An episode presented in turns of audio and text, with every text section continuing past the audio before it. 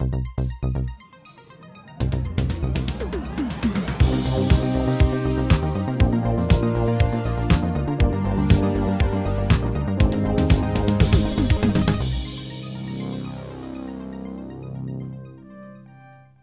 und herzlich willkommen zu der Episode 183 vom Outcast.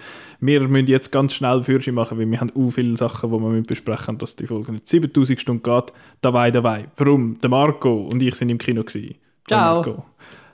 Ciao, genau. Und jemand ist noch viel, viel mehr im Kino als wir, und zwar ist das der Chris. Hallo zusammen. Hallo, du bist äh, nicht bei uns in der Schweiz im Kino, gewesen, sondern im Ausland. Äh, in Cannes. Jawohl, das mag. Todesmutig, ja. Frankreich. Todesmutig. so weit würde ich jetzt, glaube ich, nicht gehen. Also, es ist ja, nehme ich an, sicher gewesen, oder? Mehrheitlich. Ja, pff, äh, da könnte ich jetzt Stunden füllen, um das zu erzählen. also, sie haben, sie haben es versucht, so sicher wie möglich zu machen. Sie haben äh, ähm, Spucktest äh, hast können machen jeden zweiten Tag, um zu schauen, ob du dich infiziert hast oder äh, wenn du ein Impfzertifikat gehabt hast, einfach so können spazieren. Aber das mit dem Impfzertifikat ist nur für gewisse Säle nötig gewesen, also eins durch, durcheinander. Okay. Und ich habe ja auch gesehen, dass sich die Leute einmal ein bisschen aufgeregt haben, weil äh, im einen Saal, also in allen Sälen war eine Maskenpflicht, aber dann haben sich, glaube ich, die Leute nicht so dran gehalten. Ja, also du hast ab und zu mal eben Leute gehabt, die dann äh, entweder äh, die Maske ein bisschen abgezogen haben, damit das Näschen schön rausgeschaut hat oder äh, die Maske ganz entfernt haben. Okay. Aber äh, ja, das ist ja im Zug auch nicht viel anders. Und äh, schlussendlich ist verkündet worden, dass 50'000 Tests gemacht haben und es hätte nur 70 Fälle gehabt. Aber ganz ehrlich, ich glaube da nicht dran. ich glaube, das wird wahrscheinlich sein. Okay. Kannst du mir jetzt wirklich nicht erzählen, dass nur 70 äh, positive Ergebnisse zurückgekommen sind.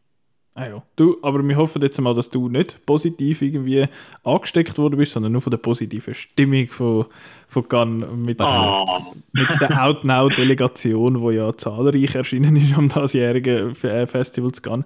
Jetzt, du hast ja eben, wie gesagt, ein paar von diesen Filmen geschaut. Jetzt hätte ich gerne von ein paar gehört von dir, welche das denn du gut ja. gefunden hast. Ah, okay, also du hast nicht schon etwas vorbereitet und du wolltest jetzt sagen, wie ist der, wie ist der, wie ist der, sondern ich soll jetzt einfach schnell erzählen, was so meine Highlights waren. Genau, die, genau, die, die du unseren Zuhörerinnen und Zuhörern würdest empfehlen und die dir noch gefallen haben. Ja. Die noch gut sind, ja. ja. Ähm, ja, also ich fange mit dem, äh, mit dem Gewinnerfilm an, Titan von der Julia Ducournau ist äh, das Zweitlingswerk von der Regisseurin und äh, sie ist äh, die erste Frau in Cannes, wo, äh, also die erste Frau, die in Cannes den Preis allein kann für sich äh, beanspruchen, die Goldene Palme. Ähm, gewonnen hat dann schon mal äh, eine andere Frau, Jane Campion, im Jahr 1993 für das Piano, aber der hat sie dazu mal müssen teilen mit Farewell My Concubine. Und jetzt haben da der Titan ist der erste Film von einer Frau, die äh, allein die Goldene Palme bekommen hat. Also es ist äh, historisch. Lustigerweise ist der Gewinn, äh, der Sieg, ist viel zu früh verkündet worden, gerade am Anfang von der, von der Zeremonie von Spike Lee. Es ist der Aufbau normalerweise wie die Oscars, weil halt eben die grossen und der Hauptpreis erst ganz am Schluss kommen und äh, Spike Lee hat gerade mal als erstes äh, die Goldene Palme verplappert. Das war recht, recht lustig und schräg. Also ähm, es ist ein Überraschung.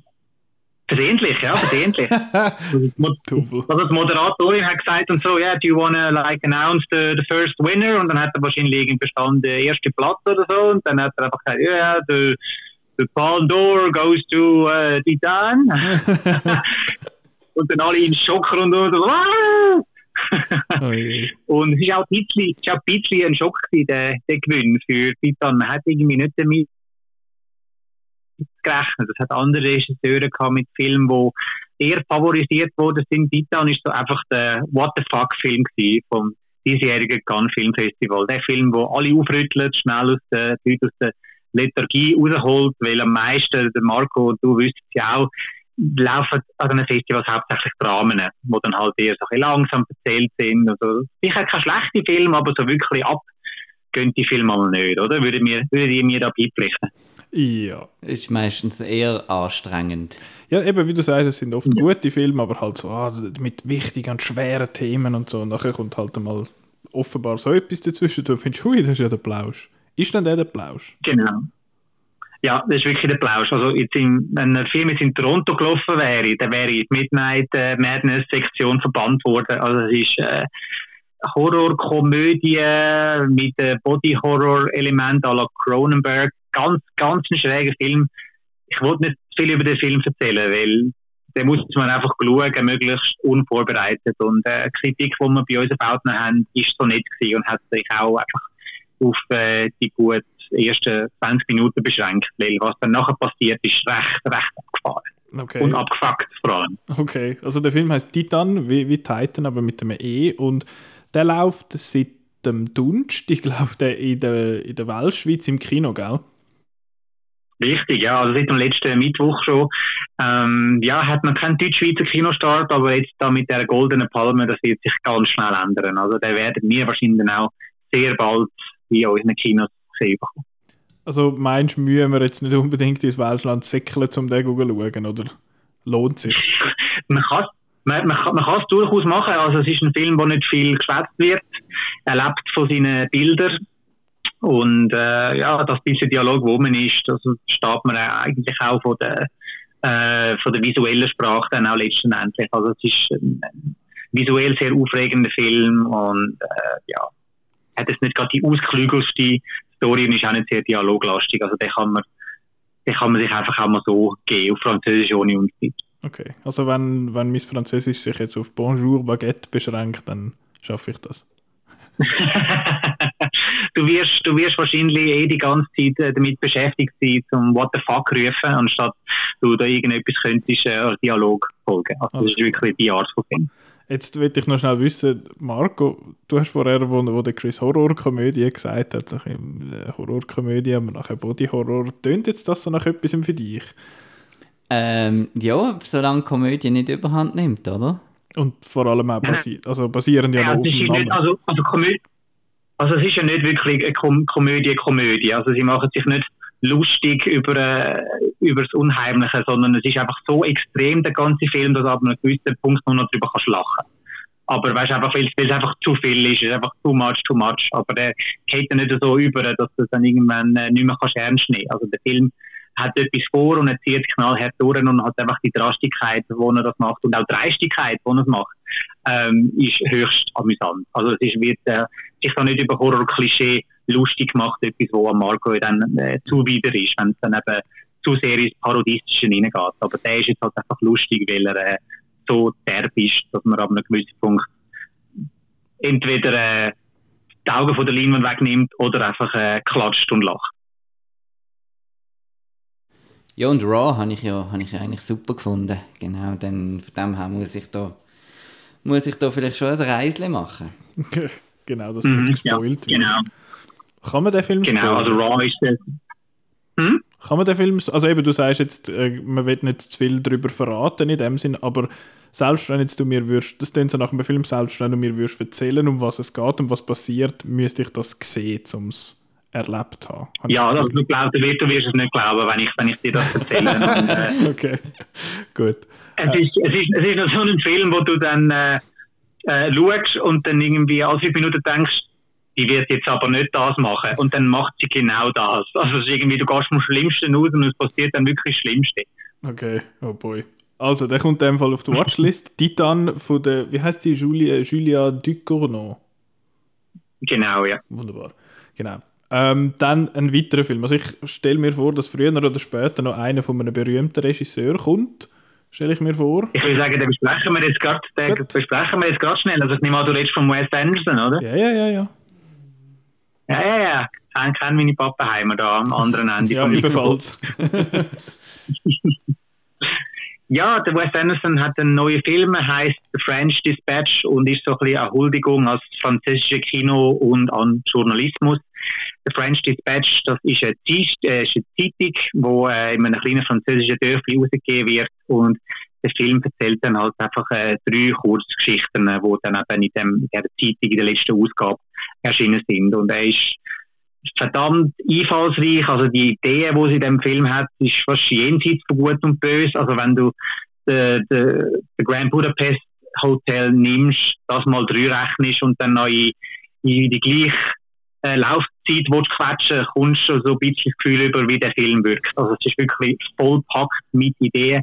Geht halt äh, zu Lasten von äh, irgendwie äh, Verbindung mit diesen Figuren aufzubauen. Also dir wacht irgendwie niemand das Herz. Ist, der, der Anderson drückt da einfach auf die Tube ist ihm egal, ob Zuschauer nachkommen, der platziert Untertitel äh, auf der ganzen Lin äh, die Leinwand irgendwo. Also du musst recht einen wachen Grind äh, dabei haben. Zum einen eben diesen schnellen Dialog können zu folgen, alle Jokes im Hintergrund mit, mit überzukommen und äh, den Untertitel zu folgen. Also teilweise ist er auf Französisch und dann eben dann ist plötzlich der Untertitel links oben von der Leinwand und dann plötzlich ist er dann irgendwie rechts unten und es ist so ein bisschen fast wie ein, äh, ein Wimmelbilderbuch, der Film. Und das passt ja eigentlich sehr gut zum Wes Anderson, wo ja seine, seine Filme, also seine Locations, die Häuschen, die er einmal hat, oder auch der Zug im Darjeeling Limited, das sind so ein bisschen wie Hitkästen oder das, das Puppenhaus, wo man halt einfach äh, ja, zeugen wird, was dort so abgeht. Also du meinst, mein Fandom von Wes Anderson ist endgültig vorbei mit dem Film? du wirst äh, keine, keine Freude mehr haben. Ja. Richtig. Also der Marco und ich kommen ja beide äh, wir haben den Wes Anderson cool gefunden, den noch niemand cool gefunden hat. Man kennt das ja auch von der Band, oder? Ja. Wenn man so selber etwas entdeckt und das lästig findet und wenn er dann immer größer wird und die Masse ihn dann plötzlich lästig findet, ist dann irgendwie so, äh, nein, ich finde ihn jetzt nicht mehr so cool. also, und äh, ja, er macht, er macht, er macht auch irgendwie, weißt du, es ist nicht, äh, irgendwie entschuldigend, entschuldigend oder so. Also er ist nicht irgendwie, weil er jetzt vielmal äh, wegen seinem Stil parodiert worden ist und seine, seine Ideen, wo da der Kakao gezogen worden sind durch unzählige Sketch- und YouTube-Videos. Er gibt Vollgas, also er, er, nimmt sich da gar nicht zurück und es ist, äh, ähm, ich würde jetzt am liebsten sagen, der Wes Anderson Film von allen Wes Anderson Filmen ähm, wenn man halt den Grand Budapest als ähm, Maßstab nimmt und nicht irgendwie so die kleinen Feinen wie Rushmore oder äh, der Royal Tenenbaums. Also es ist mehr, überdeutlich mehr der Grand Budapest Hotel. Also es ist mehr am Wes Anderson sein Tenet als sein Insomnia. sehr schön gesagt, sehr schön gesagt. Aber Grand Budapest Hotel ist ja auch so ein bisschen der gewesen, wo, also ich habe den äh, extrem mühsam gefunden, weil er eben so fast schon in, in die Selbstparodie reingegangen ist. Aber es ist auch der gewesen, wo am Publikum am meisten zugesagt hat, habe ich das Gefühl gehabt. Ist jetzt der aber mhm. wieder, weil er zu much das ist, wieder weniger zugänglich vielleicht für das Massenpublikum? Schwierig zu sagen, schwierig zu sagen. Also es äh, ist, ist sehr amüsant und wird dann eben halt mit der Mund-zu-Mund-Propaganda dann wahrscheinlich auch sehr gut funktionieren, aber du hast halt nicht die sehr liebenswürdigen Charaktere wie in der Grand Budapest Hotel, obwohl du mir es natürlich würdest widersprechen, das wirst, ja. findest wahrscheinlich niemand liebenswürdig in dem Film, aber du hast halt nicht so eine Figur wie der, der Ray Fiennes im Budapest Hotel, wo du dich ein bisschen kannst dran heben. In dem Film kannst du dich an niemanden dran heben, aber es ist so schnell erzählt und jede Story ist nach 30 Minuten fertig. Ähm, schön ist halt einfach die kleinen äh, verweist auf äh, französische Sachen oder allgemein alles, wo ein bisschen französisch stöhnt. Also da der Ort, das Haus, wo äh, der French die beste Zeitung drinnen ist, erinnert das Haus vom äh, Monsieur Hulot aus dem Tati-Film. Ähm, es gibt äh, eine an Tintin, also Tim und Struppi erinnern die verfolgigste äh, wo komplett äh, animiert ist, also von Hand gezeichnet. Und eine Figur heißt äh, Nescafé als Anlehnung an Nescafé, wo ja das Schweizer Produkt ist von Nestlé.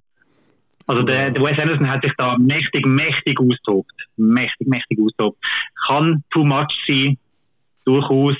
Ich habe es jetzt mehr amüsant gefunden. Es hat äh, Kritiker auch eher so ein bisschen, ja, jetzt hat er ein bisschen übertrieben, aber ich sage lieber so, als dann irgendwie äh, zwei Stunden lang einen Film schauen, wo das Gesicht einschläft. Also dann lieber ein bisschen, Action auf der Leinwand. Und das hat der Film wirklich äh, genug. Sechs von der Dialog, sechs von der wirklichen Action, also Schiessereien und so.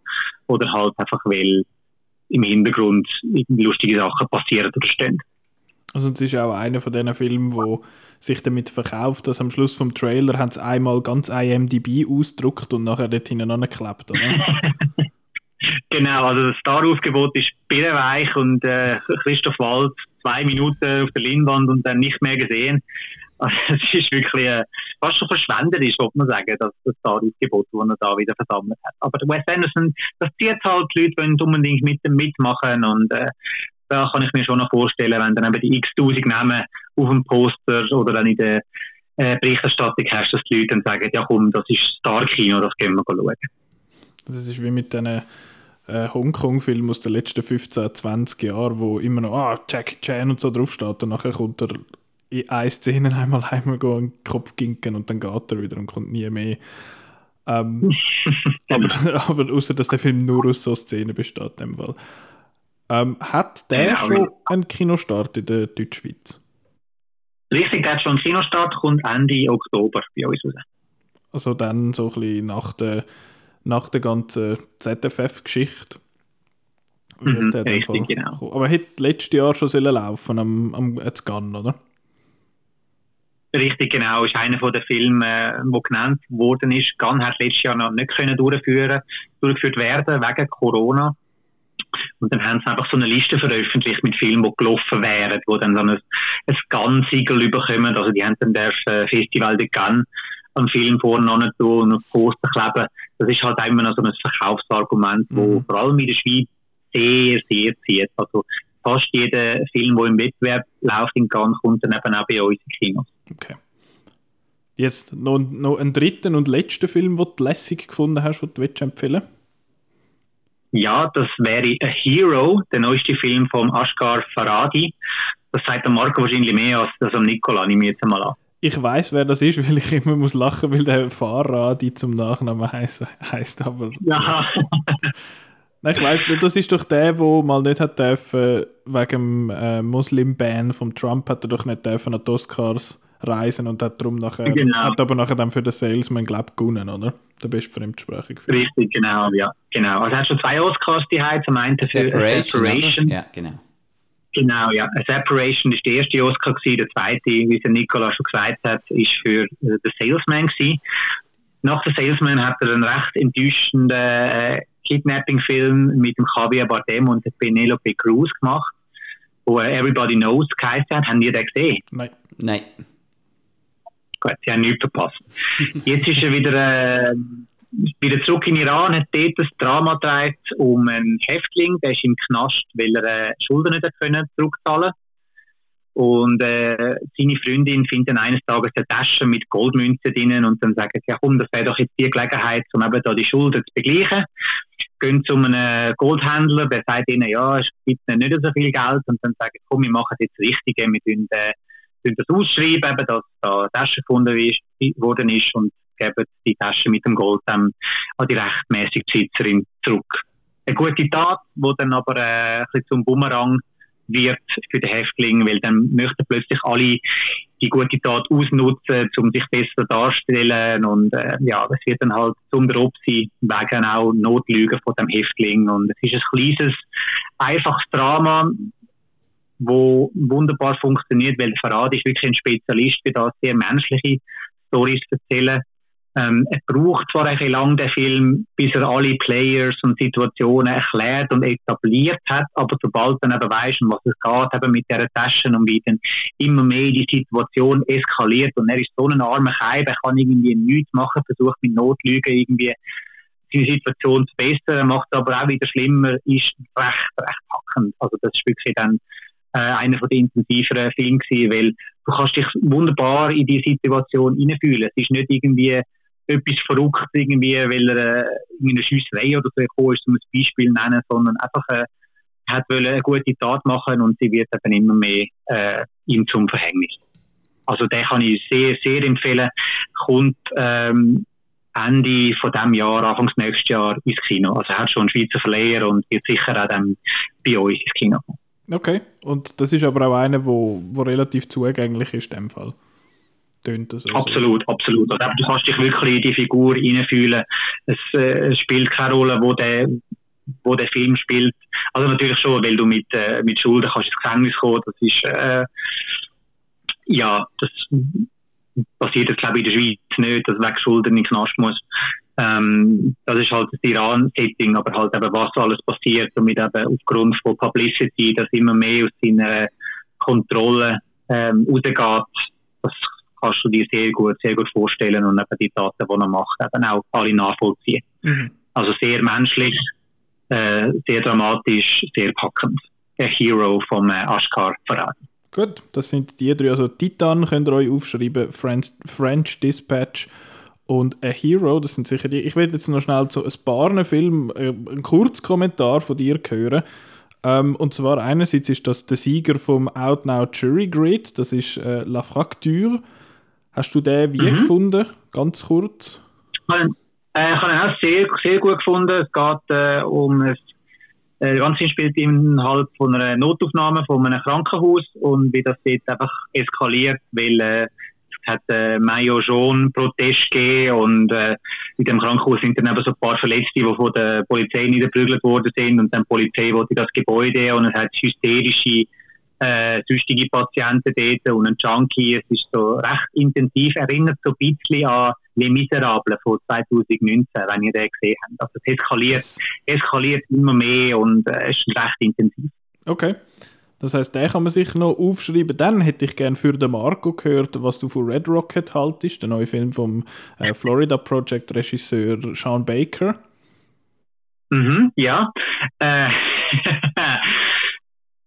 lustig, Falsches. lustig, lustig, dramatisch, hat einfach einen ziemlichen Arsch als, äh, als Hauptfigur. Also der Simon Rex, so kennt man von Scary Movie 3, 4 und glaube auch 5, äh, spielt ein, äh, ein ehemaliger Pornostar, der zurück in sein Dörfli in Texas kommt. Also ich glaube sogar Texas City, genau, das ist Texas City. Und sich dann äh, dort äh, eine 17-Jährige anlacht, er dann das Gefühl hat, ja komm, die hat Potenzial fürs Porno-Business, ich versuche die groß rauszubringen. Und wenn er dann halt einfach äh, nichts auf die Reihe kriegt, ist ein völliger Versager und er spielt dann eben auch noch im äh, Election Year 2016, also Trump und äh, Trump gegen Hillary Clinton. Und eben zeichnet so ein das Bild von diesen, äh, diesen Flyover-States, wo dann halt einfach so ein bisschen vernachlässigt werden und so ein bisschen im Elend sind. Und äh, ja, eben, die Figur ist eigentlich untragbar aber halt aufgrund von äh, Simon Rex in einer Performance, also der schnurrt sich um Kopf und Kragen und was für Situationen der geraten ist, einfach zum Schiessen. Er hat halt nicht den, Jö-Faktor, den jetzt Florida Project noch hast, ist äh, nicht so frech wie Florida Project, aber es ist ein guter Film. Also ich bin fast zwei Stunden sehr gut unterhalten worden. Also Habe ich nicht falsch gesagt, Marco? Nein, ist, ist eigentlich gut. Das, der Sean Baker ist ja, ist ja ganz eine, eine lustige Person, wenn man dem auf, auf Letterboxd mhm. folgt. Weil äh, von ihm hole ich mir noch einige Filmtipps oder wir schauen einfach das Gleiche amix. Äh, weil mhm. ähm, er scheint ein rechter rechte Exploitation-Fan zu sein, hat aber in seinen Filmen eigentlich noch nie solche Elemente reingebracht. Das ist ja noch, mhm. noch speziell. Ja. Ist jetzt da ja, irgendwie also etwas dabei oder ist das auch wieder seriöses? Also ja, also recht seriös und äh, ja, er hat ein paar Sexszenen drin und es wird viel über das Porno-Business erzählt, aber äh, er hat jetzt nichts Verrücktes drin, gar nicht. Also das ist, äh, ich glaube, das ist einfach Freizeit für ihn, für ihn um ja. äh, da in den Urge, den Urge rauszulassen äh, nach, nach Splatter, aber bei ihm geht es dann eher äh, harmonisch zu und her, wenn man seine Filme sieht. Okay, also es ist äh, der Boogie Nights Project ein bisschen. Mehr weh als Nicht ganz. Gut. Ähm, zwei, zwei Sachen hätte ich noch gerne. Und zwar einerseits eine, wo sehr, äh, wo, ja, es ist interessant platziert auf dem Jury Grid. Und zwar ist das der Benedetta von Paul Verhoeven. du sprichst äh, die Minus 1. Wertung an. Ja, es hat eine minus 1 Wertung, es hat einen 3er und ein paar 4er und aber auch einen 6er. Und, und jetzt sind wir bei Exploitation angelangt. ja, es ist Paul Verhoeven. Also du kommst über was erwartest. Entweder lässt du dich provozieren von dem, also es hat äh, Sex und Gewalt bis am Bach haben, obwohl es eigentlich äh, innerhalb von einem Kloster spielt und äh, die Hauptrolle sind Nonnen. ähm, ja, also eben, wenn du dich von dem provozieren lässt und dann hässlich bist, bist du auch ein bisschen, ich will jetzt nicht sagen, selber die schuld, aber eben, du kommst über was erwartest bei einem Pol. Verhoeven-Movie. Also es ist äh, so ein bisschen auf Skandal angelegt natürlich, aber wir haben 2021, also jetzt wegen ein paar Brüste und äh, äh, Köpfen, das lockt heute niemand in der Ofen mehr vor. Das ist, die Zeit ist irgendwie vorbei. Ich habe es halt einfach amüsant gefunden, eben wie, wie er da rumprovoziert hat. Am Schluss habe ich dann auch irgendwie gefunden, ja, jetzt, äh, jetzt könnt ihr doch, doch, doch mal noch äh, Kleider anlegen. Also wieso muss das jetzt äh, das Gespräch nackt stattfinden? Das ist jetzt irgendwie dann too much gewesen. Aber äh, nein, das ist äh, unterhaltsame Provokation, der, der Benedetta. Okay. Und äh, auch verständlich, dass der, dass der beim Jury-Grid eben dann so unterschiedliche Meinungen ausgelöst hat. Absolut. Also es ist da wirklich ein, ein sehr schöner, sehr schöner Streitfilm. Okay. Und zum letzten Film, das ist auch äh, ein, ein Filmtitel, der nur aus einem Frauennamen besteht, und zwar Annette. Ja. Ja, wie findest du den? Es war der Eröffnungsfilm, gewesen, äh, Projekt von der, äh, von den Brüdern Males, also der Band Sparks. Die haben seit Jahrzehnten versucht, das Filmprojekt auf beistellen und haben es eben mit dem Annette endlich geschafft. Es geht um einen äh, Provokateur, Stand-up-Comedian, gespielt von Adam Driver, und wie der Beziehung mit einer Theaterschauspielerin eingeht und wie die dann äh, zusammen ein Kind haben und dann wird ziemlich, ziemlich abgefahren. Mit, das Kind hat eine spezielle Gabe und äh, es gibt Musical-Nummern und äh, er, ist, er ist ziemlich weird. Ziemlich weird. Das kann einem gefallen, wie am Simon, wo unsere Kritik gespielt, äh, geschrieben hat. Für mich ist es dann irgendwie, ich kann, mehr mitgehen mit dem Film. Also ich habe dann irgendwie wirklich ein Musical erwartet, aber jeder Song wird nach einer Minute abgeklemmt. Und das hat für mich recht frustrierend gemacht, weil ich doch wollen, eben jetzt äh, so ein bisschen die Einleitung vom Song, jetzt gehen wir zum Refrain, jetzt wird dann so emotional immer hoch, ah nein, der Song ist wieder fertig. Okay. Bin ich dann irgendwie nach einer gewissen Zeit, bin ich dann recht, recht genervt und was er erzählt, das hat mir, ja, es geht dann halt einfach auch, wie das, wie das Kind dann eben auch ins Showbusiness kommt und so, das hat man schon tausendmal, tausendmal gesehen, es ist dann auch recht vorhersehbar und äh, aber am meisten weh haben wir halt einfach das mit den Songs. Sparks, die machen tolle Musik und äh, der erste Song, der präsentiert wird, äh, so May We Start, wo äh, gerade am Anfang vom, vom Film kommt, ist so ein Film, der One-Take ist brillant und geht etwa vier Minuten. Ich habe dann mehr solches erwartet, aber dann eben den, der Rest vom Film ist dann kaum mehr ein ganzes Lied gekommen, sondern einfach immer nur so eine Minute, wo meistens einfach nur ein Satz gesungen wird. Also immer der gleiche wird dann immer wiederholt, wiederholt, wiederholt, wiederholt. Und dann geht es dann wieder weiter. Also okay. ich habe eher eine mühsame, eine mühsame Angelegenheit gefunden. Aber der Film hat seine Fans und äh, die Freude lasse ich denen natürlich. Wir haben ja erst gerade vor kurzem äh, am Leos Carax, der, der dem Regisseur, seinen letzten Film besprochen. Der hat ja seit Holy Motors nicht mehr gemacht, oder? Richtig, ja. Genau, das ist jetzt der Film und ich möchte nur etwas wissen zu dem Film. Singt der Adam Driver einmal? Ja, ja also er singt permanent. Gut, gekauft. also, ja, also er singt, äh, der Simon Helberg singt, er kennt man als Howard aus äh, The Big Bang Theory und der Mario Gottiar singt auch. Also singen äh, ganz viele Leute im Film, aber das meiste äh, tut der Hair Driver singen und er macht macht wirklich nicht schlecht. Ja, der kann eben auch ein bisschen alles, das ist fast ein bisschen unfair. Aber ähm, ja, ja.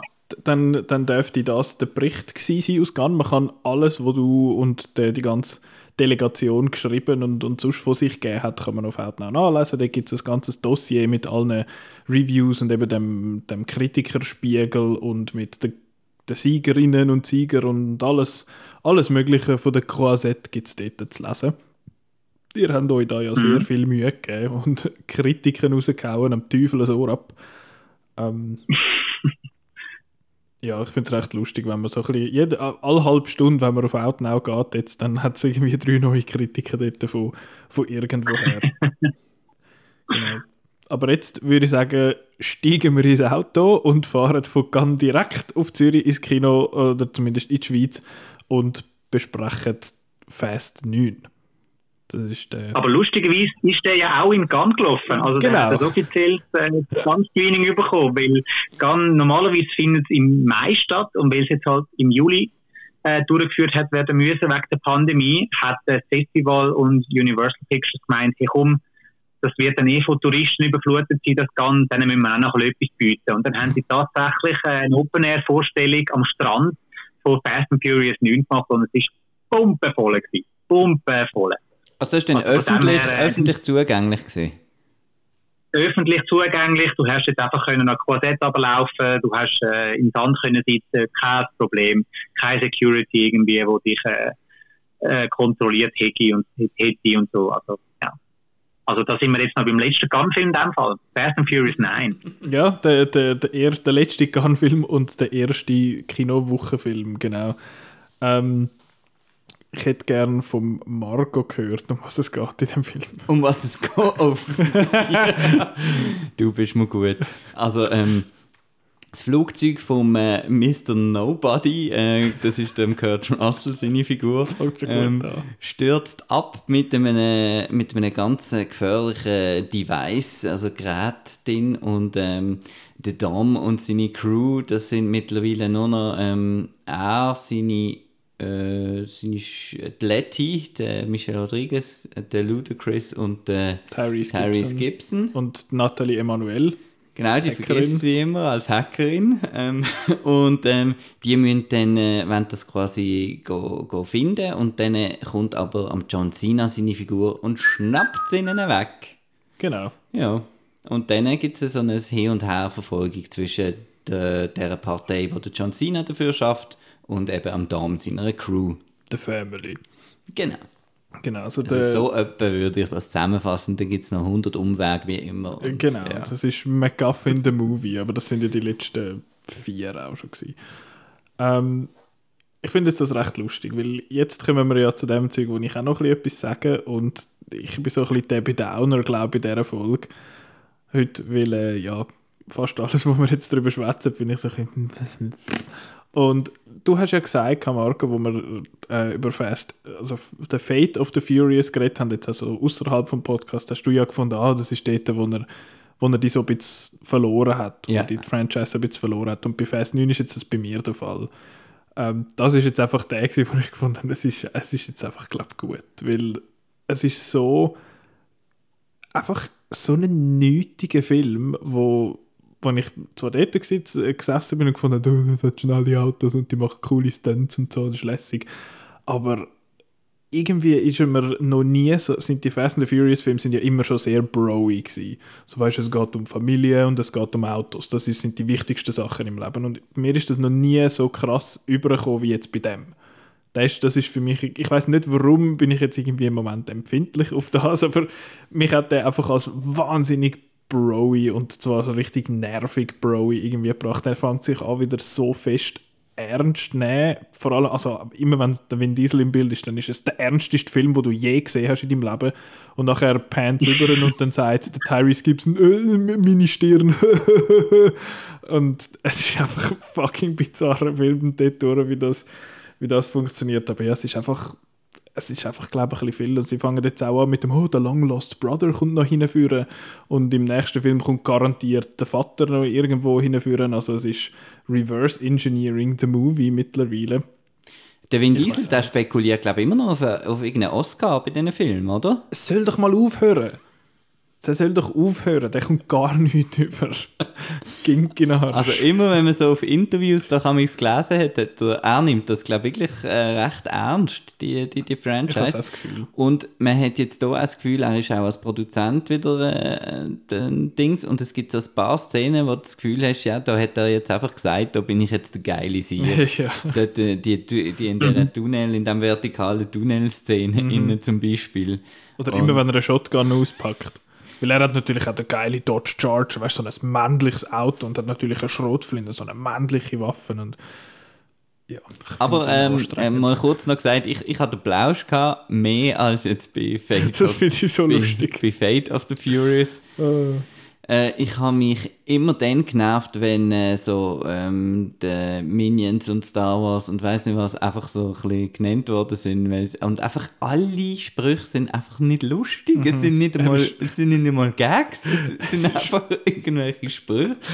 Andererseits ist es dann wieder so doof, dass, dass wenn, wenn du siehst, dass der, der Tyrese anfängt zu essen mit dem Besteck und dann weißt du genau, was nachher kommt, dann ist das, hat das auch irgendwie seinen Charme. Und äh, also ich habe ich es äh, ähm, recht kurzweilig gefunden, es ist rasch vorwärts gegangen. Es hatte so die dramatischen Rückblenden, die habe ich auch lustig gefunden, unfreiwillig.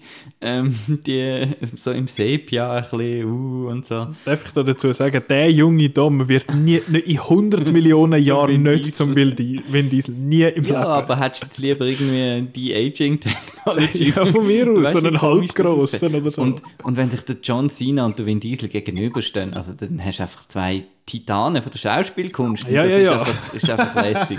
das trifft sehr gut. Ich muss aber im Fall sagen, ich habe ich habe John Cena jetzt als Live-Action-Actor eigentlich nie wirklich gut gefunden.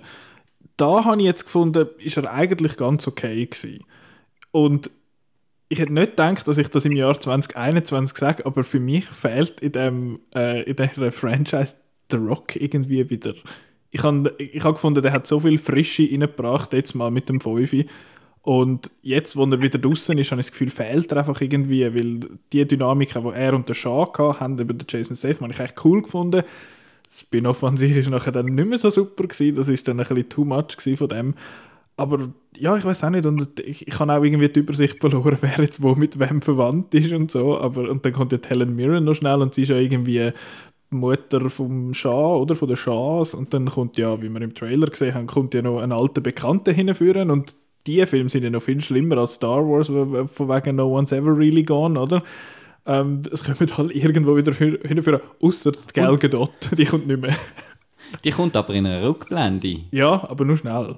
Und was auch noch lustig ist, der Charakter, der hier kommt, der Justice 4, äh, der, erstens mal ähm, hat er nicht wirklich einen coolen Moment. Du wirst doch denken, wenn mhm. du den zurückbringst, weil irgendwie die Fans das so toll finden und so, ähm, gibst du ihm einen mega coolen Moment. Den hat er nicht.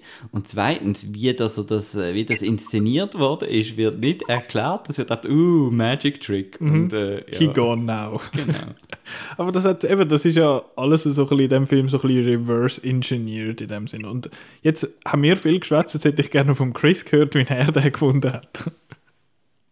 Äh, ich, die, äh, die Argumente, die habe ich eigentlich alle auch. Also, ähm, es fehlt ein The Rock, es fehlt ein äh, Statham, weil ähm, der Vin Diesel ist wirklich der einzige Person, der den Film oder die ganze Franchise ernst nimmt und er, er drängt das ja alles, alles so in, der, in die Ernsthaftigkeit hinein, jetzt eben auch mit der Rückblende von eben Brüder und Vater. Und ich aber muss sagen, das funktioniert für mich eigentlich recht gut. Also das mit dem eben der, der Brüder, wo er die äh, ins Exil eigentlich geschickt hat und mit dem Tod vom Vater und alles. Also das hat für mich emotional überraschend gut funktioniert.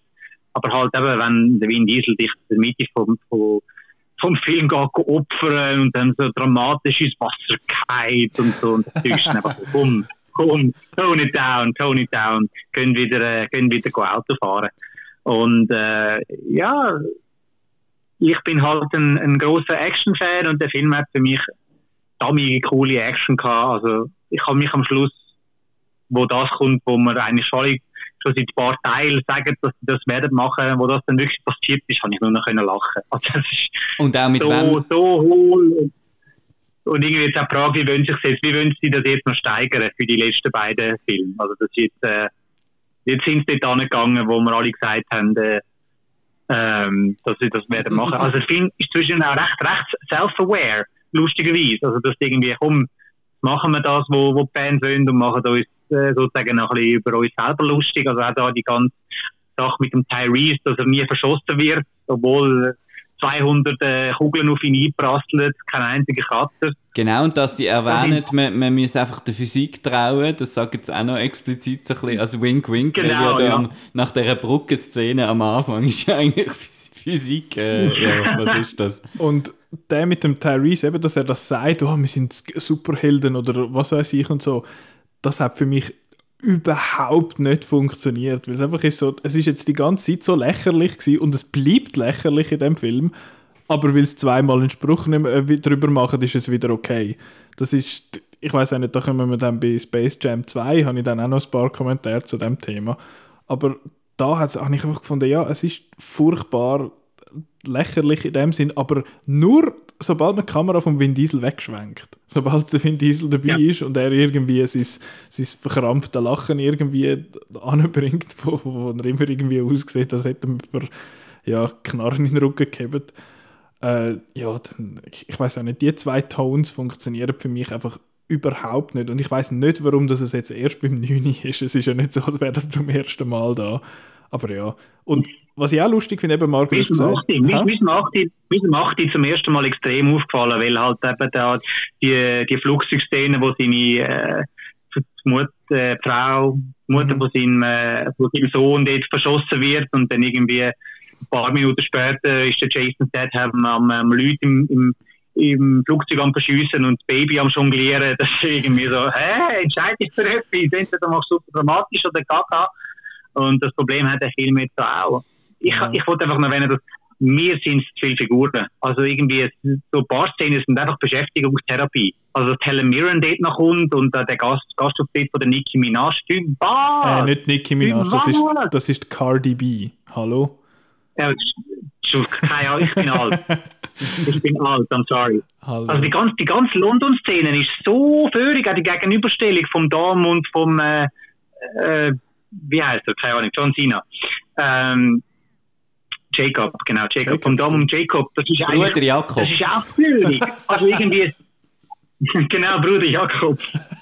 Das, ist, das, das, bringt ja gar nichts. Das wäre irgendwie eine Gelegenheit gewesen, um den Dom umzulassen. Aber nein, äh, um, er ist ja der Held. Wir schwätzen ein paar Wörter und dann schleppen wir dich ab, wo dann eben dann äh, Cardi B ähm, dann enthüllt, äh, lönt dich wieder frei.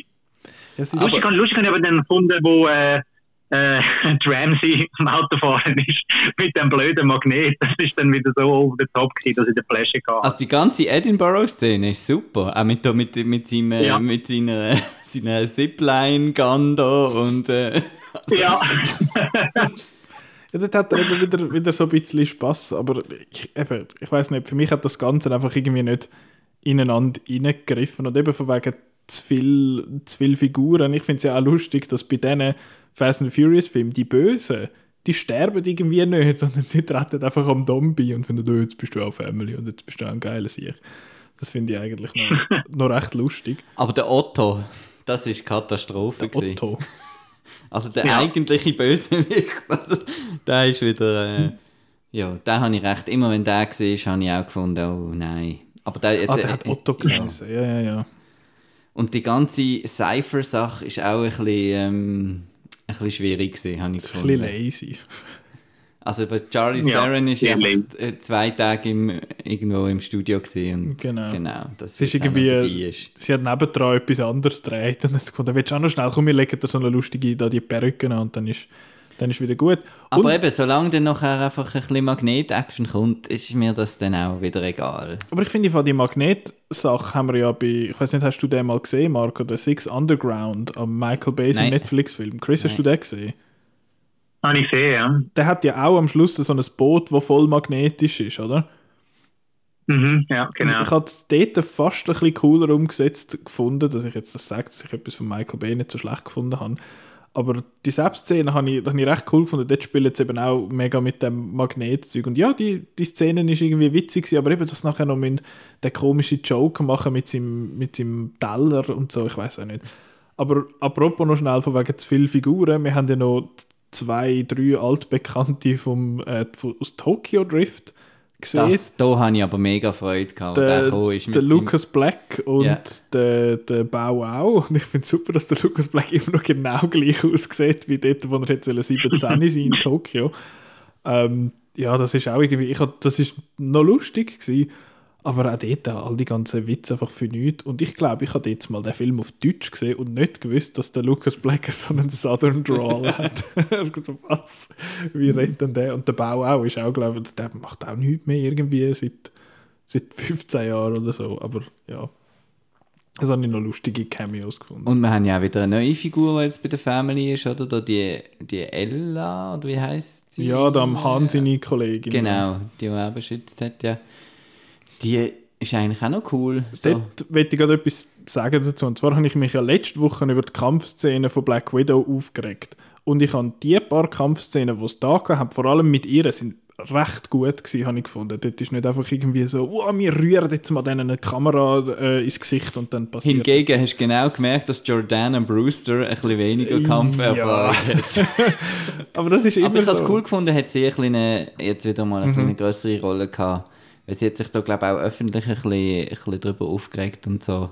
Dass sie so... Äh, Dass sie ein bisschen an den Rand gedrängt Ja. worden ist. Dafür ist jetzt einfach der, der Paul Walker ist jetzt einfach der Babysitter und, und die anderen haben null, null Interesse an einer Familie anscheinend, so wie sie sich ins Risiko stürzen. Das habe ich auch recht lustig Ich gefunden. finde, wie mit dem Paul Walker bzw. mit dem Brian umgegangen wird, ist so bizarr. Vor allem halt, weil man weiß, dass der Paul Walker nicht mehr lebt. Und dann heißt so, ja, deine Kinder sind in sicheren Händen, sie sind beim Brian. Und ich denke im Hinterkopf, ja, aber der Paul Walker ist tot. What the fuck, Mann? Und eben, wie es dann am, am Schluss hat sie dann auch noch so etwas, wo ich dann finde so, okay, ist jetzt einfach da zum quasi ihn so ein bisschen als Teil von der äh, Franchise behalten und so, hey, er, er ist in Gedanken immer noch da und so, was ja eigentlich noch eine schöne Geste wäre, aber ich finde es einfach wahnsinnig bizarr, dass man jetzt den nicht einfach kann, kann Ruhe lassen in dem Sinn. Ich weiß es auch nicht. Ja, das ist, das ist so Ja. ein bisschen das, was ich noch haben will sagen. Genau. Der Lil Bow Wow macht übrigens immer noch fleissig Musik und äh, Okay. ist in der kurzlebigen, im kurzlebigen CSI-Ableger, CSI Cyber, hat, hat er äh, eine Rolle gehabt. hat irgendwie 36 Episoden gehabt, haben wir alle gesehen, oder? CSI Ja, ja. Cyber. Woche für Woche habe ich da gespannt drauf ge ge gewartet. Ja, der Lil Bow Wow. Aber jetzt ist er nicht mehr so Lil, jetzt ist er ja erwachsen und hat ein bisschen zugenommen. Genau. Aber sonst wüsste ich im Fall so Fast the Furious oder Fast 9 oder F9 oder wie er jetzt halt heißt nicht mehr viel zu sagen. Also eben, ich, für mich hat jetzt da so ein bisschen Zenit ist, ist ein bisschen vorbei, also schon länger eigentlich, aber da ist jetzt für mich so ein bisschen zu viel geworden. Ich finde, der, der Luca Bruno vom SRF hat auf Letterboxd relativ treffend geschrieben, so ein Franchise, was sein äh, Ablaufdatum, ähm, ja, wo das Ablaufdatum abgelaufen Ich finde es aber ehrlich gesagt noch erfrischend, ähm, dass, ähm, dass man auch wieder mal ein bisschen Leute sieht, die ein bisschen älter werden in, in Actionfilmen. Ähm, Mhm. Und dass halt nicht die Helden immer nur 25 sind oder so. Das finde ich eigentlich noch, noch cool, dass die, die da immer noch weitermachen. Ich habe das Gefühl, der Vin Diesel sieht auch seit 20 Jahren gleich aus, aber das ist ein anderes Äh. Thema. Außer dass er halt immer so, äh, so ein bisschen komisch schaut. Aber ja, das wäre Fast and the Furious Hilft 9. natürlich, wenn, nicht so, wenn du so nicht ausdrucksstark bist wie der Vin Diesel, weißt, der muss ja nicht das Gesicht verziehen, darum sieht er jetzt noch jung aus. Ja, Also seine begrenzte schauspielerische Fähigkeit lässt ihn jung bleiben. das muss es sein, genau. Dass er sich ja nicht anstrengt im Gesicht. Aber ja, ich glaube, das, ist, äh, das ist Fast and the Furious 9 zum einen und zum anderen ist das jetzt, glaube ich, der Zeitpunkt, wo uns der Chris wird verlassen in dieser Diskussion. Weil jetzt besprechen wir noch ein paar Sachen, wo, wo er nicht gesehen hat und, wo, und er muss sich jetzt vor allem gut ausruhen, nachdem viele, viele Filme schauen und weniger, weniger schlafen. Wie ruhst du aus? Schaust du daheim noch ein paar Filme, oder? Ja, ich kann jetzt Space Jam 2 schauen. Oh, Jesus. Äh, ja, genau.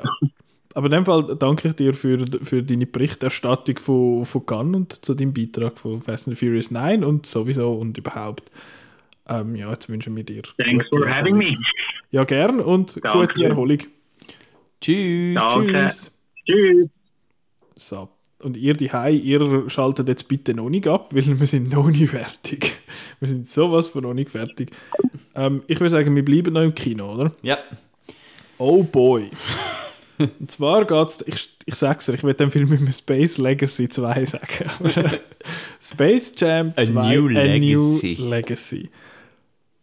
Fuck me, wo fange ich an bei dem Film? Also, es ist Sequel zum 1996 äh, 90-minütigen Werbungsfilm Space Jam, wo jetzt mal die Looney Tunes mit dem damaligen Basketball-Superstar Michael Jordan verbunden hat und die haben müssen gegen eine böse Welt all so, so, fünf Mönsterli von einem Planet quasi, wo Tunes und den Michael Jordan irgendwie zu sich holen, weil es keine Leute mehr hat in dem Park oder so. Und dann haben sie Basketball spielen gegeneinander und dann ist der Michael Jordan der geile Sieg und hat gewonnen. Und jetzt, 25 Jahre später, machen sie quasi genau den gleichen Film nochmal, aber mit dem äh, LeBron James. Und es ist nicht mehr Space im Sinn von das Weltall, sondern der Cyberspace. Cyberspace. Wow, es ist so Wow, clever. Es ist so modern. Ja, und LG. Eben, man weiß gar nicht, wo anfangen. also ja. der Film ist... Also ich, ich muss sagen, ich, ich habe das Review geschrieben, ich würde gerne mal, mal lesen. Nur schnell. Und ähm, ich habe den Plot müssen zusammenfassen und äh, dort habe ich sehr Mühe gehabt. Fucking hell. Also, ich möchte zuerst vorausschicken, dass ich finde, das ist ein grossartiges Sequel zum, zum ersten Teil im, im Spirit, weil es ist sehr fest genau der gleiche Spirit. Es ist einfach eine zweistündige Werbung für Warner Brothers und für irgendwie Nike oder wer auch immer das der LeBron als, als Sponsor hat. Und ja, ich meine, ich habe das Original zum ersten Mal gesehen letzte Woche und es ist einfach, es ist einfach ein langer Werbespot in dem Sinn, finde ich. Und er hat aber noch ein bisschen Witz drin halt mit, äh, mit äh, Tunes und so, aber pff, ja, das ist glaube ich einer, wo man einfach muss jetzt mal gesehen haben. Es ist vor allem sehr fest, das, der 9, aus den 90 ist sehr fest das Produkt von seiner Zeit. Mit seiner Musikauswahl, mit dem Michael Jordan halt, das ist in dieser Zeit der Shit gewesen, das ist der Sportler gewesen. Und halt die Looney Tunes, die dort dann auch noch Erfolg haben und alles und Animation und echt und alles so miteinander. Und der ist jetzt auch sehr festes Produkt von seiner Zeit, in dem man findet, hey, wir sind im Fall voll Meta und wir haben im Fall mega viele References und äh, schauen mal unser Universum an und all das ganze Zeug und Reboots und Sequels, die viel spät kommen und so. Von dem her, vom Spirit, finde ich, ist es eigentlich recht ein gutes Sequel, aber lassen wir das einmal so weit auf der Seite. Versuchen wir das einmal zu erzählen, um was es geht. Es geht um den Kobe, nein, eben nicht den Kobe, ich würde immer den Kobe Bryant sagen, aber das ist der, der andere Basketballspieler. Ist das der, der beim, beim äh, wie heißt Helikopterunfall gestorben ist? Das genau. der gewesen? ähm, nein, es geht um den LeBron James. Und der ist natürlich der Basketball supergeil, sich Oberstar und so. Und er aber Kind und sein einer Sohn will eigentlich lieber Games entwickeln als Basketball spielen und er versteht das aber nicht. Und nachher gehen sie zu Warner Brothers ins, äh, ins Studio und dann kommt dort eine Präsentation von einem Algorithmus, der sagt, hey, der, der, der, LeBron James ist der geilste Sieg, was es gibt und wir tun dich jetzt in jeden Film rein. Mit so einer Gesichtsscan-Software kommt er überall rein. Und äh, er findet dann nachher, das sei eine mega dumme Idee und so und ich finde ja, ich, nein, ich will Basketball spielen, was soll das? Und nachher wird der Algorithmus gespielt vom Don Cheadle hässig und sucht den in Kompi rein und nachher müssen sie einen Space, einen Cyberspace Jam machen in dem Kompi-Game von seinem Sohn, kind of, sort of. Ja. Oder? Und sie sind im Serververse von Warner Brothers. Wieso nennen sie es nicht Servers? Das heisst, dort hat es dort hat's ja so verschiedene Orte, wo dann neu lebt. Dann eben der Mad ist der Mad Max Planet, neu ist der Bad DC Planet und so weiter. Alle ihre Brands sind dort irgendwie abgelegt. Und du, äh, ich muss jetzt schon noch ein bisschen gegenheben zu deiner Verurteilung von Space Jam äh, im Original. Also, ja, ähm, aber du hast gesagt, man muss dann wahrscheinlich äh, den Tag dann gesehen haben. Aber das ist also etwas, was mir jetzt am Neuen überhaupt nicht, ähm, eben damals wirklich ähm, äh, ba Basketball, US-Basketball ist einfach ist bis zu der Jugend da übergeschwappt mit einem riesigen Hype. Ähm, man hat das ja auch in der Mode gesehen, eben alle haben mir so Chicago Bulls Käppchen Ja. anhaben, weil dort halt eben der Michael Jordan gespielt hat. Ich habe sogar den Amix, äh, habe mich überhaupt nicht für Sport interessiert und so, aber weil es dort halt so cool war, habe ich auf Eurosport den Amix irgendwelche NBA-Spiele geschaut äh, und so. Das ist wirklich ein riesen Ding gewesen. und dann gleichzeitig auch noch der Soundtrack mit Cypress Hill und so weiter ist To auch Unlimited. Total der Shit gesehen und das ist schon extrem cool gesehen der Film und ist relevant, ist eine- Time Capsule, wenn man ihn jetzt schaut natürlich. Und jetzt aber der neue Film, der ist eben jetzt ist ja eigentlich sind weder die Looney Tunes noch ist Basketball Bei uns auf jeden weltweit Fall, ja. bei uns jetzt wahnsinnig relevant und ähm, äh, ja, du hast die richtige Frage gestellt in der Pause. Das ist einfach ein Film für niemals, weil ähm, die Kinder haben äh, References von, von Filmen wie Casablanca, Mad Max, Fury Road, äh, kommen sie hoffentlich noch nicht, nicht raus. Und äh, für die Erwachsenen ist er einfach sau doof und darum ist er für niemals irgendwie etwas. Es ist ganz, ganz ein bizarrer Film dort. Also, das ist einfach, er geht zwei Stunden und Mhm. es ist es ist so ein ongoing äh, Lärmpegel visuell. Also es ist, hat mich sehr an Lego Movie ähm, Ja. erinnert, irgendwie Aber- an den zweiten vor allem, ja. Ähm, Ja. Rein von der Farbe und wir machen References überall. Äh, es ist einfach natürlich we viel weniger clever als Lego Movie. Ich wollte es nicht vergleichen, aber Genau. es ist halt auch Warner Brothers. Es Ja. sind halt die gleichen Dinge. Das Problem, Ready Player One ist das weitere Problem, dass halt alles Warner ist. Das heißt, in all diesen Filmen sind immer die gleichen References, es sind überall Gremlins und der Iron Giant drin Mhm. Der und King so weiter. Kong. Der King Kong, genau. Und ähm, äh, ja, und am Schluss ist einfach so der Basketballmatch, der zieht sich so in die Länge und die Gegner sind so doof, einfach irgendwelche Characters, wo er irgendwie andere Basketballspieler eingescannt hat und dann zu Monsters umdesignt hat, der Bub. Und das Basketballspiel ist so nervig und ich habe dann angefangen mit der Zeit, habe ich immer die lustigen, schlechten Cosplay-Statisten hinten angeschaut. Es sieht aus wie ein Fantasy Basel Cosplay von im Hintergrund. Oh, irgendwie. Und dann habe ich, habe ich mich irgendwie nur noch auf den Hintergrund Ja. fokussiert, habe ich das Spiel mit der Zeit nicht mitbekommen und dann habe ich auch gesehen, dass sie die wie so Footage zum Teil geloopt haben, also dass, dass die immer das Gleiche machen im Hintergrund und äh, ja. Und du siehst genau, bis wo das echte Leute gestanden sind und wo das der Greenscreen anfängt. Das, das ist schon mal etwas. Aber ich ja. muss, eben, Ja. du hast Lego Movie erwähnt, mir ist das auch durch den Kopf, weil es halt ist so ein Warner Brothers Showcase von wegen, hey, wir haben all die coolen IPs, aber bei der Lego Movie hat eine Geschichte im Kern der nicht. Space Jam 2 hat nur das, hat nur die References eigentlich, Be beziehungsweise es hat im Kern hat es ja neu mit eine Story bei Space Jam 2 Es geht mit ja dem Vater eigentlich darum, dass der, der, der Vater muss akzeptieren dass der Sohn nicht unbedingt Genau. muss das Gleiche machen wie er. Genau, und das finde ich eigentlich keine schlechte Story, muss ich sagen. Also, das bisschen Story von dem her habe ich eigentlich gut gefunden und ist eigentlich auch ganz okay gewesen, aber es ist einfach völlig überlärmt von all dem ganzen Scheiß, der rundum ist. Ähm, und ja, ich habe es vorher, vorher erwähnt, von wegen Self-Awareness und so. Der Film macht sich lustig darüber, dass Filme von Algorithmen geschrieben werden und hahaha und wie lächerlich ist denn das. Aber das kannst du nicht machen, wenn du selber das beste Beispiel bist für so etwas.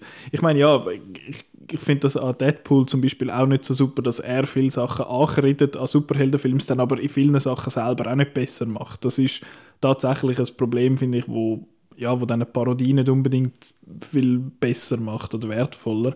Aber der ist einfach ein Prime-Example von so einem, hey, äh, kennen ihr noch ein paar beliebte Sachen? Komm, wir machen das. Oh, dort hat es noch Sachen. Eben, es hat aber auch References im Hintergrund. Ich finde, welches Kind kennt bitte A Clockwork Orange?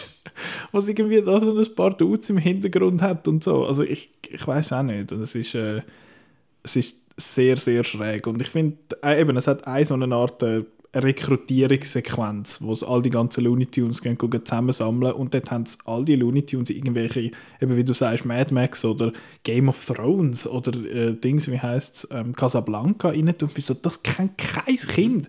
Game of Thrones hast du vielleicht einmal so ein bisschen gehört, aber ich glaube, Game of Thrones findest du vielleicht so ab 14 interessant und das ist wahrscheinlich bis dort an findest du vielleicht Space Jam, Space Jam 2 interessant und die Kinder, es hat in, in der Reihe hinter mir hat es ein paar Kinder gehabt, so, so, ein, äh, so zwei Geschwister, die, die haben die Zeit von ihrem Leben gehabt dort. Die haben am Schluss bei dem Basketballspiel haben die sich nicht mehr eingekriegt, die haben das mega lässig gefunden. Und ich habe das, ich habe das toll gefunden. Ich meine, das ist ein, ein, ein Film dort, wo eben, sie machen lustige Gags und da der, der Martian da, der Marvin, der Martian, kommt dreimal eins auf den Grund Ah, über und das ist lustig. Das ist meine Lieblingsfigur.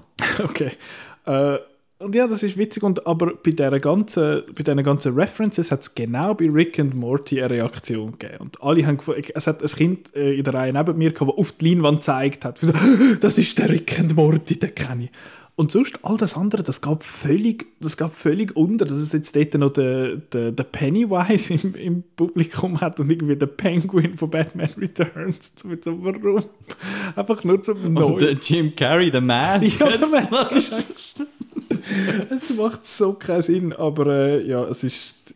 Ach, ich, ich auch, ich habe noch Freude äh, Bei mir hat es ein Kind im Kino gehabt, das wirklich so mit dem Basketball-Shirt gekommen ist, mit Goon Squad hinter okay. und so. Also gibt es da schon noch, noch Fans. Ja. Ähm, und ähm, ja, es ist das Einzige, was ich lässig gefunden habe, sind wirklich die Looney Tunes. Ich bin ein großer Looney Tunes Fan eigentlich. Ich habe die früher immer geschaut, die kurz. Ich habe das immer lustiger gefunden als Disney, weil sie mhm. eben viel brutaler sind halt, weil sie äh, mein Liebling ist immer äh, Wiley Coyote und Roadrunner, gewesen, weil das ist einfach Slapstick und mhm. äh, ich finde Slapstick meistens lustig. Ähm, und habe darum noch ein bisschen, ein bisschen Freude gehabt, da eben an Marvin und äh, an so ein paar Sachen und am, am Foghorn Leghorn, da finde ich auch eine lustige Figur einfach mir ist noch nie aufgefallen, dass der Speedy Gonzales so eine rassistische Figur ist. Der ist ja furchtbar gesehen in dem, ja. in dem Film. Ähm, aber, aber, der Dings ist nicht vorgekommen, das Slowpoke Rodriguez. das ist sein Kollege, der immer Pause macht. Aber und, ja, und der Ding ist auch gecancelt, der, der Pepe Le Pew. Äh, das Stinktier. Genau. Ah ja, genau. wieso? Was ist der gewesen? Das habe ich nicht mitbekommen. Äh, ja, einfach die Figur, die ist ja halb, äh, die ist sehr rapey. Ach so. Überall immer ja. gesehen. Und dann haben sie die mal, haben sie die mal, glaub, glaub gestrichen. Okay. Und, ähm, ja, und was man noch muss sagen, ist auch der LeBron James, eben mag ein guter Basketball, äh, Spieler sein, er ist kein Schauspieler, er ist, er ist sehr schlecht. Ich habe ihn im Fall besser gefunden yeah. als erwartet. Es hat eine sehr dramatische Szene, die sehr wichtig wäre und die ist so schlecht gespielt. Aber sonst finde ich, ist es passabel, außer sobald er irgendwie mit diesen CGI-Figuren irgendwie interagiert, dann ist es ein bisschen vorbei. Aber eben, wie du sagst, ich habe Looney Tunes früher nicht geschaut. Das ist mhm. irgendwie nicht so in meinem, bei mir im Fernsehen gelaufen jetzt mal. Aber ich habe auch die Trainingssequenz, wo es da irgendwie Scheiß macht beim beim, beim Üben quasi. Das Wo ist alles 2D auch animiert ja. ist, das war auch noch erfrischend gesehen mhm. eigentlich.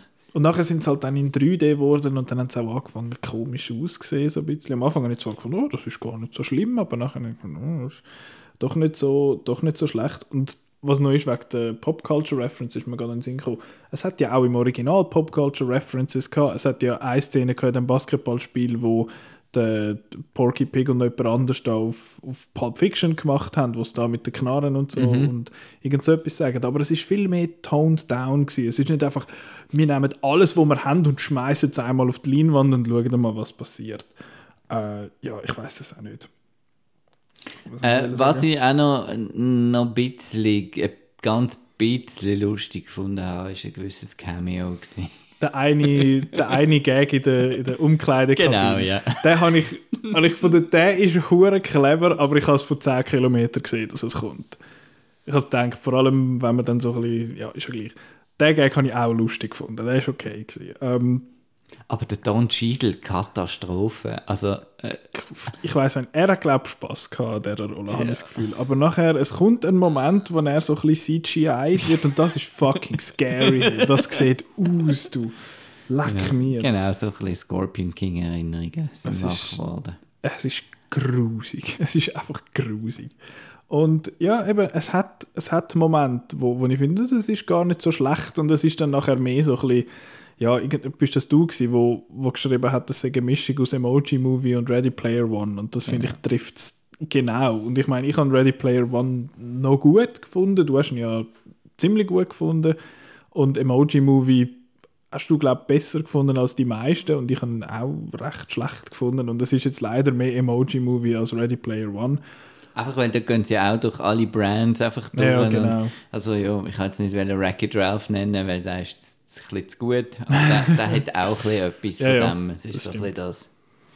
Eben, ich meine, wir haben es ja schon ein paar Mal gehabt in dem Podcast. Ich bin ja nicht generell gegen Pop-Culture References, aber wenn du einfach alles reinschmeißt und dann findest du, hey, kennst du irgendetwas von dem, dann irgendjemand findet dann schon etwas, was er lässig findet. Das ist einfach fool.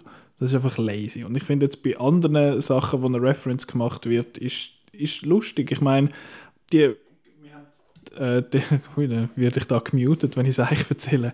Ähm, wir haben doch jetzt mal Game Night geschaut und Game Night hat gewisse so Pop-Culture-References, die dann einmal ein bisschen zu fest erklärt worden sind, aber die sind einmal noch lustig, weil ich finde so, die ist für jemanden, der es checkt, ist es lustig und für die, die es nicht checken, für die ist es einfach egal. Und das finde ich sind, sind die, die dann gut eingesetzt sind. Hingegen, wenn du die fragst, die, die es nicht checken, wenn sich die dann fragen, was soll jetzt das, dann ist es eben eigentlich Ja, und das so ist, das ist eine feine, eine feine Linie, habe ich das Gefühl. Und ich muss sagen, ja, ich bin äh, zu einem gewissen Grad ein Hypocrite in dem Ganzen, wenn ich Deadpool lässig finde, weil das ist eine Pop-Culture-References, die Figur. Ähm, Ja, aber der Film, der ist auch einfach, weil es ist halt jetzt auch, die Story ist halt wirklich einfach auch ein Seich. ja. Da Also, könnte es noch so lustig sein, irgendwie, es ist einfach ein bisschen Blödsinn. Es ist einfach, es ist einfach Neues. Es ist Visual Noise. Und alles mit, und es ist auch alles Scheissdreck mit, mit, Punkt. Fertig. Ja, haben wir alles Scheisse. mit, der, der- mit der App, wo dann allen irgendwie das einscannt und dann kommen alle. Followers kommen dann noch in den Cyberspace. Wenn man nur mal ein bisschen logisch, die innere Logik überlegt von diesem Film, ist die einfach total, ja, ich finde es schade. Ähm, ja. Ich weiß, die 7-, 8-Jährigen, die sich gefreut haben auf den Film, denen ist das scheißegal, dass zwei Leute, zwei alte Männer, äh, da diskutieren und finden, das ist voll der Scheiß, denen ist das sowas von gleich. Aber ja, für Leute in unserem Alter habe ich das Gefühl, wahrscheinlich eher nicht. Mich würde es wundern, eben wie andere Leute jetzt den sehen, wo, wo eine gewisse Nostalgie auch haben, eben wie du, wie, wie das sonst noch so ein bisschen, sonst noch so ein bisschen ankommt. Aber ja, ich weiß auch nicht, es ist einfach, es ist einfach nicht, nicht so gut. Ja, aber ich, bin, ich muss ja sagen, ich bin so ein bisschen mit der, nicht Erwartung, aber ich habe so ein bisschen befürchtet, dass es so ein bisschen das wird. Und dann bin ich, eben, ich habe deine Bewertungen gesehen, von, ich glaube, das wird schon nichts. Und nachher hat es dann gewisse Sachen drin gehabt, wo ich gefunden hey, der Joke ist ja noch witzig und das und darum habe ich dann nicht ganz so abgrundtief scheiße gefunden, wie ich es befürchtet habe, aber er ist, er ist nicht gut und ich würde ihn jetzt an dieser Stelle einfach nicht empfehlen. Den kann man sich, den kann man sich sparen. Genau. Gut. Jetzt, Was man sich nicht darf sparen jetzt bin ich gespannt. Du. trotz ähm, äh, Netflix. Netflix-Label oben drauf. Wir, haben mal, wir besprechen mal aktuelle Netflix-Filme, Marco. Das gibt es nie Aber äh, ich, bin, ich habe das Hausaufgabe nicht ganz geschafft. Von Luther. Ich, bin ja auf, ich muss vielleicht noch ein bisschen Werbung machen für das Filmtheater Luzern. Weil ähm, das ist ja im Verkehrshaus innen. Das ist dort, wo sonst am Nachmittag die gescheiten Wissenschaftsfilme in 3D und riesig und so laufen. Ist ja früher noch mal ein IMAX gewesen. Ich weiss noch, der Big Deal, wo das war, das erste IMAX von der Schweiz. Hat so eine Werbekampagne gegeben mit einem Ei und einem Bibel nebendran, wo Max gestanden ist, das Ei Max und so, hahaha. ist, ist wirklich gross, gross angerührt worden dort damals.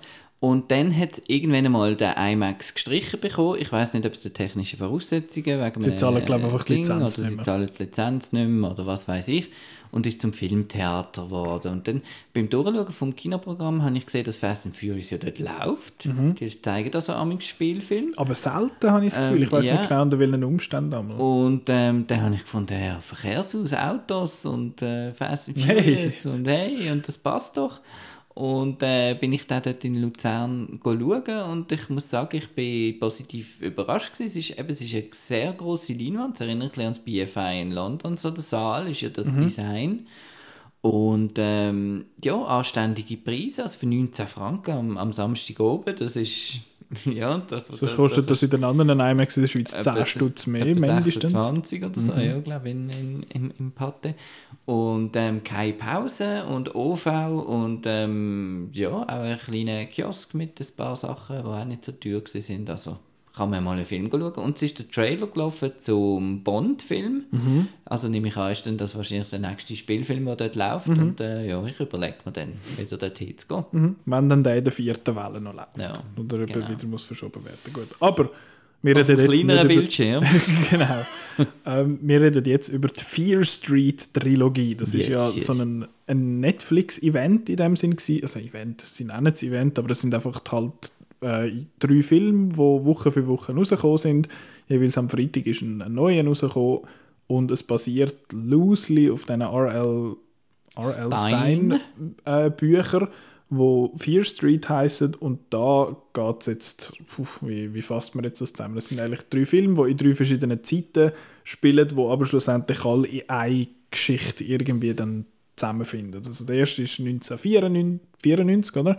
Wo so ein bisschen an Scream angelehnt ist am Anfang und nachher kommen noch solche andere. Dann 1978 in so einem Camp, wo so ein bisschen Friday the 13th macht und dann ist noch 1666 wo, was ist das? Das ist mir so ein Folk Horror, sollte das wahrscheinlich noch ein bisschen sein. Und The Vivitch. The Vivitch, genau. das hast jetzt du gesagt. Ähm, und dann, der letzte Film ist eigentlich nur etwa zur Hälfte in, in dem 1666 und die zweite Hälfte ist nachher wieder in der Gegenwart, also im 94 und schließt dann die ganze Story noch ein bisschen ab. Also auch der zweite Film, der 1978, ist so in dem Rahmen von dem 94. Äh, ja, genau. Und jetzt Jetzt sind die alle draußen. Ich habe alle drei geschaut. Du hast zweieinhalb. alle zweieinhalb geschaut. Also dir fehlt eigentlich noch der ganze Schluss.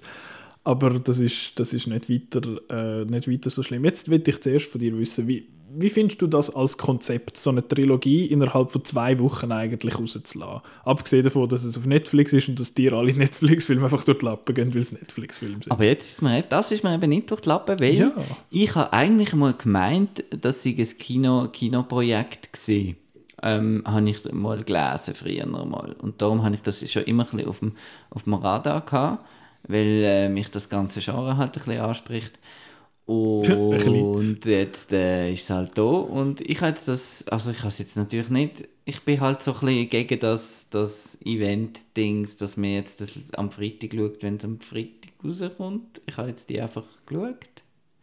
Und es ist eigentlich so ein bisschen wie eine Miniseries, habe ich Ja. jetzt irgendwie das Gefühl gehabt. Und ähm, ja, äh, das hat für mich zwei Filme lang funktioniert. Und jetzt habe ich da den halben gesehen und der halbe, der hat für mich überhaupt nicht funktioniert, da kommen wir dann noch drauf zurück. Aber ja, und sonst finde ich, ja, ich finde es cool. Coole Sache. Ich finde es eigentlich recht eine lustige Idee, weil sonst ist es ja bei so Trilogien oder Sequels, muss man immer eine Ewigkeit Ja. warten, bis es kommt und dann muss man es wieder schauen, wenn es dann kommt, wenn man jetzt äh, ein bisschen Hardcore ist und so. Und jetzt da kommen es einfach so kurz nacheinander.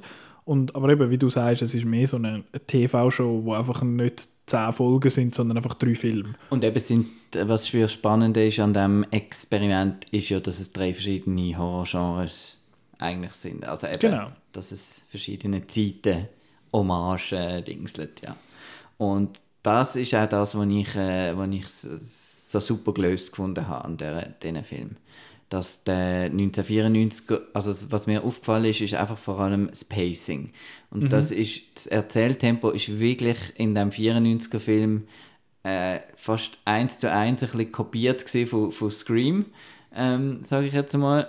Ähm, und von all diesen 90er, während dem der zweite Teil, wo, wo der 70er Horror ist, der hat dann auch das Pacing gehabt von einem, von einem 70er Horrorfilm, habe ich das Gefühl gehabt. Da ist viel länger gegangen, bis dann, bis dann mal etwas gekommen ist und so. Und hat mich dann sehr an die Sleepaway Camp, ich weiß nicht, ob du die gesehen hast, gibt es fünf, vier oder fünf Filme, Sleepaway Camp, äh, und natürlich der erste, die ersten zwei, Friday the 13th, genau, erinnert. Und ähm, was natürlich noch ähm, positiv auf, äh, zu erwähnen ist, ist, das sind äh, Rated R-Filme, obwohl es äh, eigentlich so ein bisschen auf Teenager ausgerichtet sind, ähm, sind die, haben die nicht zurück so in Sachen äh, Gore und so und sind, sind klassische, klassische Slasher, wo es auch ein bisschen darum geht, noch möglichst äh, zum Teil noch innovative Kills zu haben und so. Und ja.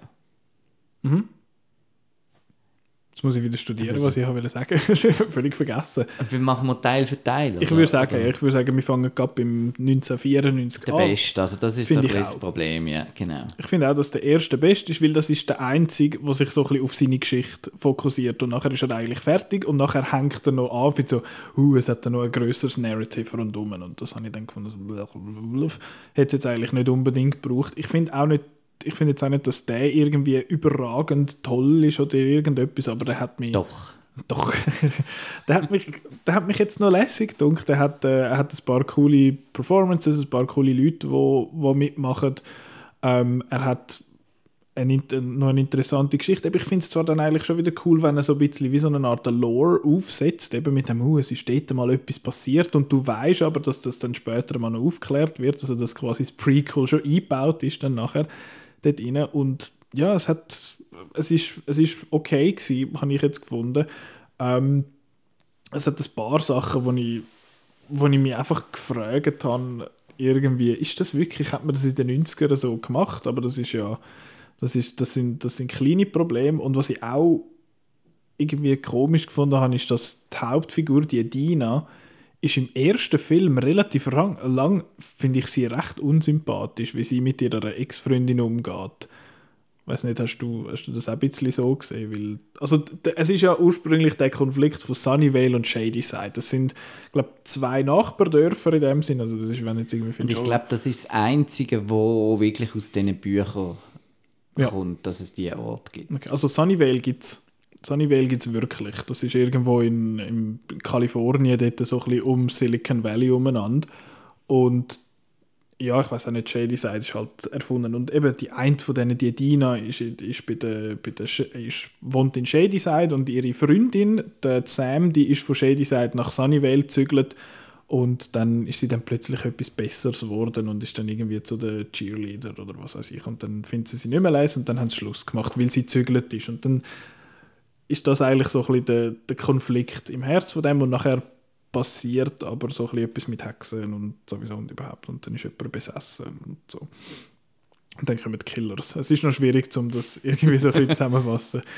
Ähm, und ich, ich bin halt nicht so empfänglich für so, für so Hexen, Dämonen, Possession-Zeug. Das ist einfach nicht so für mich.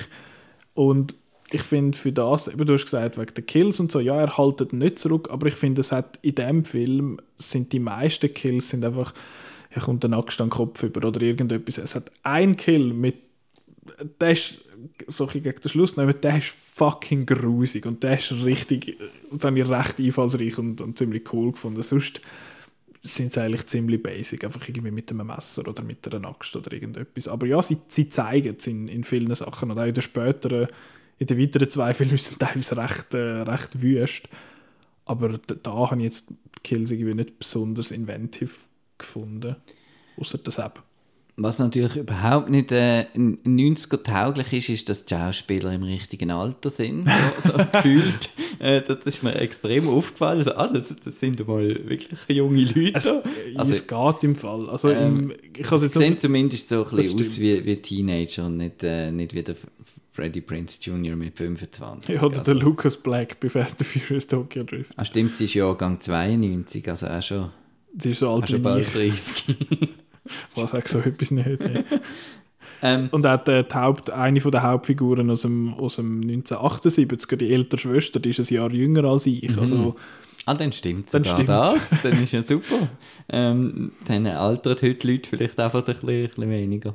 Ähm, ich habe ähm, auch die Hauptdarstellerin Kiana Madeira heißt die, ähm, habe ich ähm, schwach gefunden und das mhm. ist auch so ein, ein, gross, ein, ein Hauptproblem von mir, dass eigentlich der Sam, also der Olivia Scott Welch, ähm, habe ich eigentlich die stärkere äh, Performance gefunden und die, auch die sympathischere ja. Figur und ich habe irgendwie das Gefühl gehabt, die, die Hauptdarstellerin hat immer so affektiert, irgendwie so komisch geschwätzt, ob das irgendein Schauspielschultrick ist oder was weiß ich.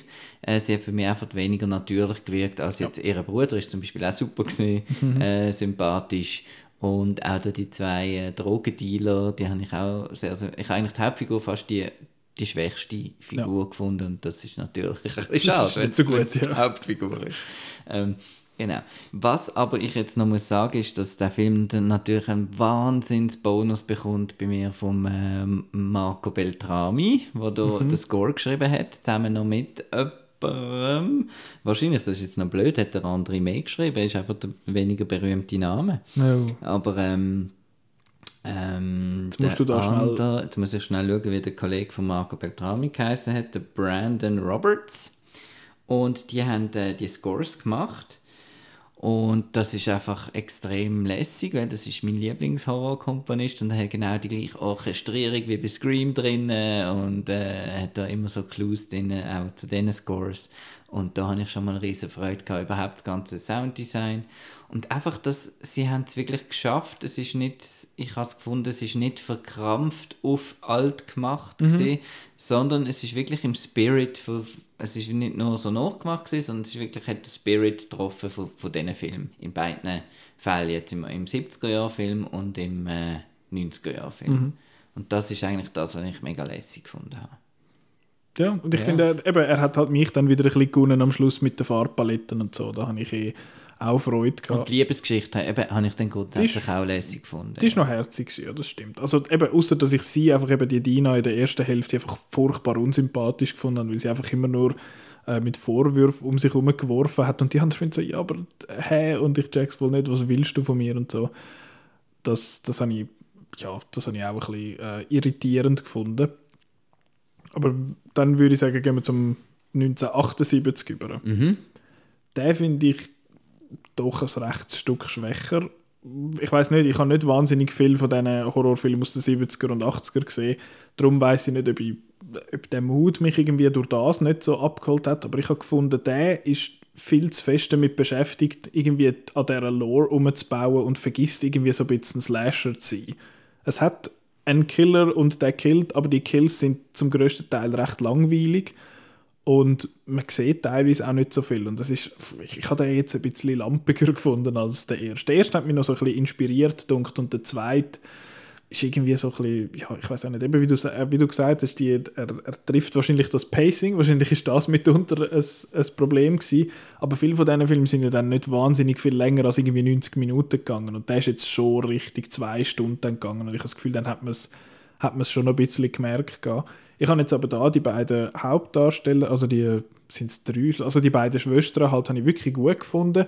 Die jüngere Schwester, die Sigi, das ist ja die, die bei Stranger Things in der zweiten Staffel, glaube ich, dazukommt, habe ich eigentlich noch cool gefunden und die anderen habe ich, also ich habe allgemein fast niemand kennt von den Leuten, die mitmachen, außer Gillian Jacobs, die in der zweiten, im, in der zweiten Staffel, im zweiten Film Geschichte mitmacht. erzählt. Genau, sie ist die Erzählerin. Aber sonst habe ich eigentlich niemand wirklich kennt und ich habe das Gefühl, ein paar von denen, eben die, ich habe das Gefühl, die Dina, die, wie heißt sie, Kiana? Ich habe den Namen Madeira genau. Nachnamen. Sie und äh, äh sie, die die ältere Schwester gespielt hat, die ist, glaube Emily Rudd, sie habe ich auch gut gefunden. Ähm, ja, aber eben, ich habe gefunden, als Slasher habe ich eher schwach gefunden. Ich jetzt nicht, du hast ja den zweiten gefunden. Du hast am Anfang gesagt, der zweite hätte dich eigentlich auch noch abgeholt, ja. so ist das... Genau, eben wegen dieser so? ganzen, ganzen Camp-Atmosphäre ist halt auch wieder nostalgisch.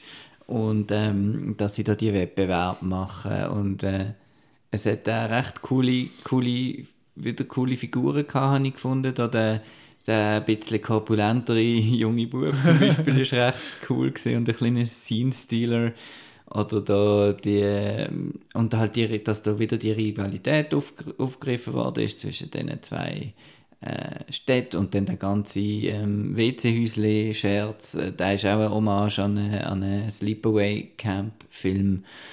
Und ja, und ich habe ich, ja, ich das auch lässig gefunden, wie sie das da mit den, mit den komischen Pilz-Sachen äh, und so ein in den Höhlen und, äh, und äh, mir hat auch relativ stimmig gedunkt und auch spannend. Ähm, ja, also ja, eben, ich habe ihn irgendwie. Gefunden. Ich habe ihn eben dann irgendwie nicht so spannend gefunden. Ich meine, sie machen ja noch. Und ich habe es besser gefunden, da, weil es nur ein Killer gegeben hat. Das ist beim ersten Teil ist so ein bisschen, habe ich so ein bisschen das Cabin in the Woods äh, Syndrom plötzlich gehabt. Mhm. Das sind es einfach vier iconic Horrorfiguren nachmachen und die kommen dann, das habe ich so ein bisschen, äh, beim 94er vielleicht ein bisschen, ein bisschen komisch gefunden gegen den Schluss ähm, und da ist jetzt, also ist jetzt halt nur ein Killer und das ist halt mehr Relativ lang auf jeden Fall, ja. ja. Aber am Schluss hat sie dann auch wieder so, so eine vergleichbare Climax wie das Eis. Und dort, das ist ein kleiner, ein kleiner Spoiler, aber dort am Schluss, also das ist ein Spoiler. Es geht darum, wer überlebt ja jetzt bei dem. Und man denkt, ah, sie mhm. heißt Sie, Berman, und dann heißt, ah, das muss ja in dem Fall die ältere Schwester sein, weil die heißt ja Cindy und die jüngere heißt Siggy und dann, uh, sie heißt aber wirklich Christina und dann überlebt sie und sie wird dann auch abgestochen und nachher kommt der andere und macht CPR, also so eine Herzmassage. Ist das eine gute Idee, wenn man jenste Mal gestabbt worden ist? Ist das, ist das wie man sollte jemanden wiederbeleben in dem, oder ist dort einfach vorbei? Das habe ich mich noch gefragt. Das ist irgendwie, irgendwie ganz komisch gewesen. Das habe ich, das habe ich auch seltsam gefunden. Ähm, was es bei mir Pluspunkte gibt, ich finde einfach den Song Carry On My Wayward Son von Kansas, finde ich einfach irgendwie ein geiler Song, der kommt zweimal schnell vor. Und ich habe ich habe Freude, wenn der kommt und darum hat es noch ein bisschen Punkte gegeben. Und sonst ist wieder der, der Don't, das ist wieder so ein Moratorium-Song für mich bei, bei Horrorfilmen wäre der Don't Fear the Reaper ist jetzt das Okay. einer, den man nicht müsste bringen langsam. Der ist schon ein bisschen durch. Genau, das ist so wie wenn man wenn London äh, Calling kommt, wenn man auf London zeigt oder ähm, Sympathy for the Devil ist also einer, wo, wo einfach ein bisschen So ein bisschen schon zu oft gebraucht. Aber ich weiß nicht, ob das für die Leute, die die Filme dann machen, so ihre Möglichkeit ist, zum den, die, den Song jetzt ich bin der ikonische Film mit dem Genau, Song. genau. Und das ist ja, was ich nicht geschnallt habe, die, die, die Regisseurin heißt ja Lee Janik. Und ich Mhm. habe nicht geschnallt, dass Lee ein Vorname ist für eine Frau. Ich habe immer gemeint, das sei ein, ein Mannenname. Und äh, nachher habe ich aber noch. Aber ja, es ist allgemein sehr, äh, wie sagen wir, weiblich fokussiert. Mhm. Eigentlich praktisch alle Hauptfiguren. Aber wenn ich nachher so ein bisschen zurückdenke, dann ist das ja bei vielen, eben Scream hat eine weibliche, hat der, Also das, ja, es ist halt immer das Final Girl, oder? Genau, das ist, das ist sehr oft so ein bisschen so. Und jetzt da auch mit dem äh, LGBTQ IA Plus Touch quasi, wo noch, wo noch reinkommt. Genau, das habe ich im ersten Teil auch nicht so ganz, ähm, ganz geschnallt. Hat ja auch noch die eine Figur, die sich, wo sich dann irgendwie die Nägel lackiert und da vor dem Spiegel. Ist das auch noch so ein kleiner eine Seite, Seitenhieb Das- gesehen? Das kann sein. Das kann sein. Ich wüsste im Fall nicht, aber vielleicht. vielleicht. Ich habe es auch gedacht, das ist da der, der Simon geheißen. Das App, gell? Ja, ja. Das, das kann absolut sein. Aber eben, der, der 78er, der zweite Teil, der ist jetzt ein bisschen weniger, ein bisschen weniger für mich. gewesen. Der erste ist, ist unterhaltsam und lässig, der zweite hat mich dann so ein bisschen verloren ähm, mit dem ganzen Lore-Zeug. Und jetzt 1666, das ist jetzt der, wo du nur den 1666er Ja. Teil gesehen hast. Können wir nur über den schnell reden vielleicht? Genau, dort, äh, Let's talk about this movie. I have accent, I have no accent. I'm Irish, I don't know. das sind ganz, ganz schlechte Irish Accents gewesen. Es Also hat, teilweise gar nicht, nur bei gewissen Wörtern Ja, ja. plötzlich. Und, also, ich meine, der Irish Accent ist so einfach, du musst einfach nach dem T noch ganz tsch so I forget me lucky charms. Ja, und das ist alles Shit. Das ist wichtig, das Ja. ist am, am Schluss. Aber ja, also es hat eine, die sie, die im ersten Teil die, die Kollegin gespielt hat, die da mit ihnen mitmacht, die Dealerin, die Mhm. hat, glaube ich, noch, die habe jetzt gefunden, hat noch einen okayen Akzent, aber die einen sind so, ja, Black Widow, Russian-mäßig, so ein bisschen hin und her gefloppt, mal ein bisschen mehr, mal ein bisschen weniger. genau, weil das ist jetzt 66 in so einer Siedlung, äh, so einem ähm, Dörfli. So ein im- im Settler-Dorf Ja, halt. Und, äh, ja. und ich habe einfach, ich finde das Konzept äh, so blöd. Das hat ja auch Ginger Snaps schon gemacht. Zum Beispiel die, die Werwolf-Film, ähm, Werwolfine-Film, genau eben, wo dann auch so ein Prequel hat, wo in dieser Zeit spielt, mit den gleichen Schauspielern. Und ich finde das ganze Konzept von, es sind einfach die gleichen Leute in einer anderen Zeit und sie sind, stehen in der genau gleichen Beziehung miteinander und so, das finde ich schon mal einfach doof.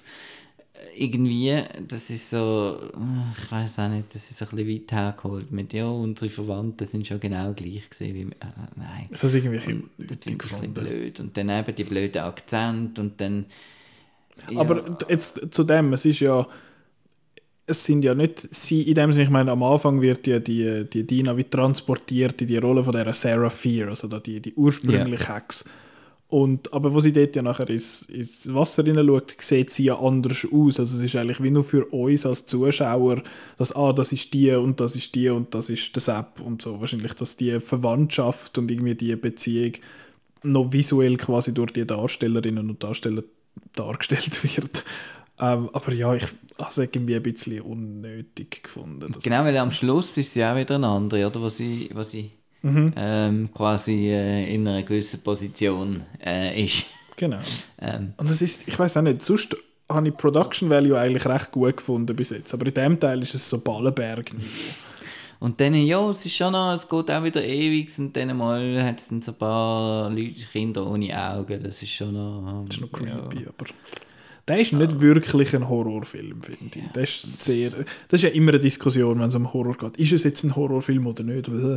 Da habe ich jetzt gefunden, ist der, der Horroraspekt in dem 1666-Part zumindest ist praktisch nicht zum mhm. Tragen gekommen. Das ist ja wieder, uh, schau jetzt, wir erzählen jetzt die Vorgeschichte von dem Ganzen. Andererseits ist es halt, sie wollen halt wirklich auch sagen, dass, dass halt äh, Leute eben, die anders gesehen sind und so weiter, mhm. halt gebrandmarkt worden sind und äh, ja, also ja. Message ist ja schon, schon da und so, aber ja, ich habe jetzt, eben, ich, habe letzt, ich weiß jetzt noch nicht, wie das dann miteinander verknüpft. Ich habe jetzt so ein eine Ahnung natürlich, weil es zeigt uns ja so ein bisschen etwas, wer jetzt da vielleicht dahinter steckt oder der, der wahre Oberböse ist und so weiter. Ich habe den Twist mit der Hex in dem Sinne das Ganze eigentlich recht gelungen gefunden. Der ist cool gewesen. Und ich finde auch der zweite Teil vom 666er macht dann nochmal ein Stückchen besser. Ich habe die erste Hälfte recht langweilig gefunden und nachher, wo er dann in, in Anführungszeichen, ups, ich hau das ganze Studio zusammen, ähm, wo es dann in die Gegenwart, in Anführungszeichen, das 94 zurückgeht, hat er mich wieder recht abgeholt, halt, weil es auch wieder mehr so ein bisschen die mhm. Art von dort dann ist. Und, so. und es ist halt so, auch so ein bisschen das Problem, glaube wenn man die drei Filme schaut, man, dass der erste so gut ist, ist ja eigentlich, ist ja eigentlich positiv. Ja. Aber ich finde, man hat die Figuren, sind einem dann wie am nächsten und dann, wenn man dann, wenn man dann eher zu anderen Figuren schwenkt, äh, dann äh, dann sieht man sich wie wieder zurück nach den 1994er ja. Figuren, oder? Aber ich habe mich das eh gefragt, warum jetzt das der Sepp, natürlich muss der Sepp als erstes sein, weil er quasi die ganze Story anfängt, aber das ganze Übergreifende mit den verschiedenen Zeitebenen und alles habe ich dann schlussendlich gar nicht so notwendig gefunden für die, für die ganz übergreifende Story. Aber ja, der, der dritte hat, ja, dort habe ich es einfach lustig gefunden, es kommt einfach aus dem Nichts, kommt in der zweiten Hälfte mal noch Keep 'em, äh, wie heißt es, Come Out and Play von The Offspring, wo völlig seltsam platziert ist. Ich finde, ah, jetzt bin ich voll in dieser Szene. Und nachher kommt das Lied und dann kommt so eine Montage. Und was? Ich meine, Keep 'em Separated, hahaha, macht Sinn und alles. Aber ja, das ist, das ist seltsam gewesen. Aber es hat dann auch wieder äh, coole, coole Farbpaletten und ein paar schöne Ideen und so. Aber eben, ich weiß auch nicht, ich finde bei diesen bei diesen Slasher, aber eben, wenn sie so Kills haben, wie jetzt der eine im ersten, wo so für so, ach, ist das grusig, Das finde ich mega cool und ich finde für das jetzt, von denen hat es für mich ein bisschen zu wenig in, diesen, in dieser Trilogie. Es hat im zweiten hat es etwas mit einer Schaufel, wo sehr, sehr grusig ist ähm, und es hat einen mit einem gespaltenen Kopf in dem Sinn, der auch recht grusig ist, aber sonst habe ich es jetzt irgendwie nicht, habe ich jetzt nicht zahm, das tönt jetzt ein bisschen blöd, aber irgendwie nicht so ausartend gefunden, wie ich eigentlich ein bisschen gehofft habe. Aber das sind ja zum Beispiel eben die, die Screams auch überhaupt nicht... Aber Scream hat halt einen anderen, hat für mich einen anderen, wie sagen wir, hat Verkauf, ein anderes Verkaufsargument. Ich schaue Scream nicht für die Kills in erster Linie. Ich schaue Scream, weil er... Es Hut auch nicht ist. Genau, aus, aus, der hat andere Sachen, die mir gefallen. Aber wenn es ein Slasher ist, wie jetzt eben der zweite zum Beispiel, dann hätte ich gerne ein bisschen mehr von dem. Mhm. Ich meine eben, Friday the 13th, der erste habe ich ja mal gesehen, am NIF vor zwei Jahren oder drei Jahren, oder wenn ich halt war. bin. Und dort hat es ein paar wirklich clevere Kills drin, wo ich finde, yeah, das, ist, das ist irgendwie cool, es ist so absurd, dass es cool ist. Und da ist es jetzt so ein bisschen, uh, er hat ein paar Jugendliche mit einer Axt zusammengehauen. Das ist jetzt so halb spektakulär, aber ja. Genau, Fear Street. Ja, super Empfehlung. Und äh, ich habe schon äh, ein, Vinyl, Vinyl-Set äh, vorbestellt. Sie sehen sehr schön aus, die Dinger, aber ja, ja. für das bin ich jetzt zu wenig Fan. Ich finde, der erste ist cool, macht Spaß. Der zweite ist schon ein Stückchen schwächer, finde ich. Und der dritte holt es dann in der zweiten Hälfte, wo er wieder ins 94 geht. Und der erste, kann man jetzt auch mal sagen, wenn jetzt jemand findet, ich ja, äh, habe jetzt nicht so viel Zeit. Der erste ist, ist eigenständig. Ja, da kann man den offenen Schluss einfach als den typischen offenen Schluss von, von so einem Film äh, anschauen. Und dann genau. Oder du schaltest einfach etwa fünf Minuten vorher ab und dann ist Fear Street für dich ein Film. genau. Und was noch spannend ist, es kommt auch nur ein Vorspann. Ähm, ist mir auch aufgefallen. Es kommt nur beim ersten Teil kommen Opening Credits. Stimmt. Stimmt. Also ist es eigentlich schon gedacht wie ein Ding. Ein langes ja. Ding. Aber eben, es ist wie eine Art äh, ja, eine dreiteilige Miniserie, die einfach halt zweistündige Folgen hat. Mhm. Aber ja, es ist, es ist ein glattes Experiment. Ich, mich nimmt es Wunder, ob jetzt da Netflix noch mehr macht, was, was das angeht, ob sie mehr noch so Sachen, äh, das grüne Licht geben in dem Sinn. aber ja, es ist, es ist, es ist glatt. Ich habe das Gefühl, eben, wenn man so ein bisschen mehr weiß über das Ganze und so ein bisschen mehr in dem Horrorgenre innen ist, dann kann man sicher mit dem mehr anfangen, was nicht unbedingt etwas Gutes muss sein. Aber für mich ist es eben, der erste ist, der erste ist cool, der zweite so ein bisschen mehr und der dritte ist wieder ein bisschen besser. Also, Gut, dann freue ich mich noch auf die letzte Stunde heute oben. Ja. Weil sonst hättet ihr erst äh, am Dienstag können den Podcast hören und das wäre ja blöd gewesen. Darum Ja. haben wir gedacht, machen wir es jetzt gleich. Genau, und ich bin schon auf dem Weg, gewesen, wo du mir gesagt hast, dass du das gar noch nicht fertig geschaut hast. Ähm, dann sind wir fertig. Wir haben jetzt Ja. wieder mal richtig lang geredet. Das haben wir jetzt schon länger nicht mehr gehabt, dass wir so lang geredet haben. Jetzt muss ich schnell schauen, was bald noch kommt. Weil ich habe nämlich, ich habe ja letzte Woche habe ich ja gesagt, ich tue nicht gerne lügen. Dabei Ja. habe ich letzte Woche gelogen und gesagt, dass Escape Room 2 rauskommt diese Woche. Das stimmt gar nicht. Der kommt In der Heiz kommt raus.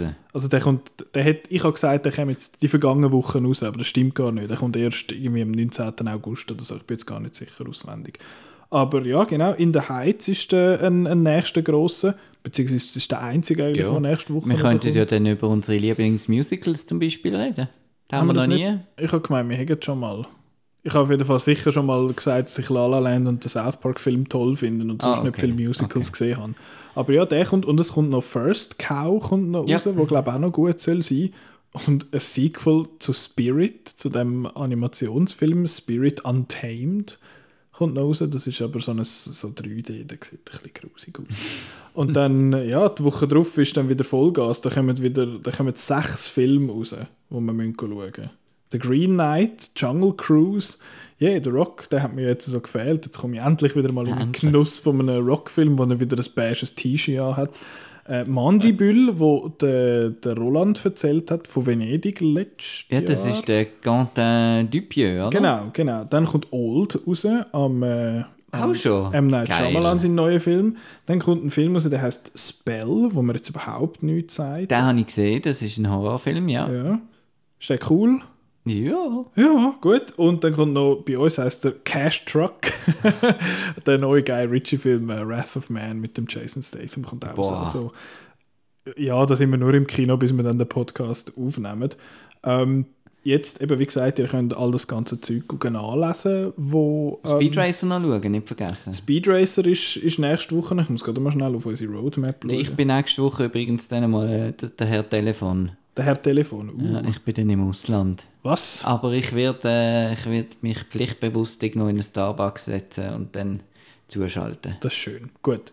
Nächste Woche, äh, aber nächste Woche wird wahrscheinlich ein bisschen kürzer, sowieso eben mit, wir haben eigentlich nur in der Heiz und Speed Racer und vielleicht haben wir noch etwas anderes äh, nachgeholt dann in dieser Zeit.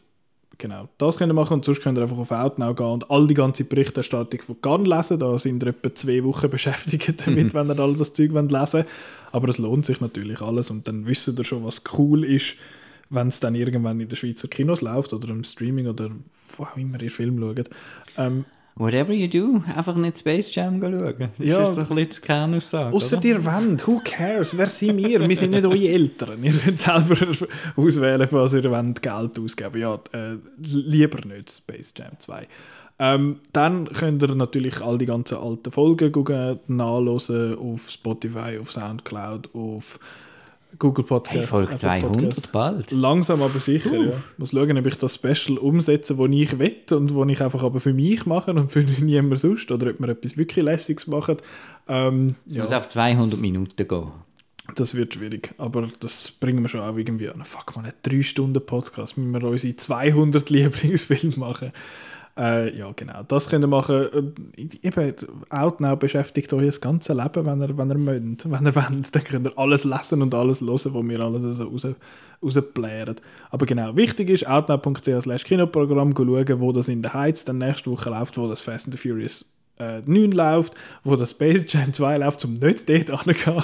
Äh, und ja, bis doch. Jetzt habe ich- Tschüss. Jetzt habe ich zu viel geredet, genau. Danke vielmals fürs Zuhören, eine gute Woche und bis nächste Woche. Tschüss! Bye bye.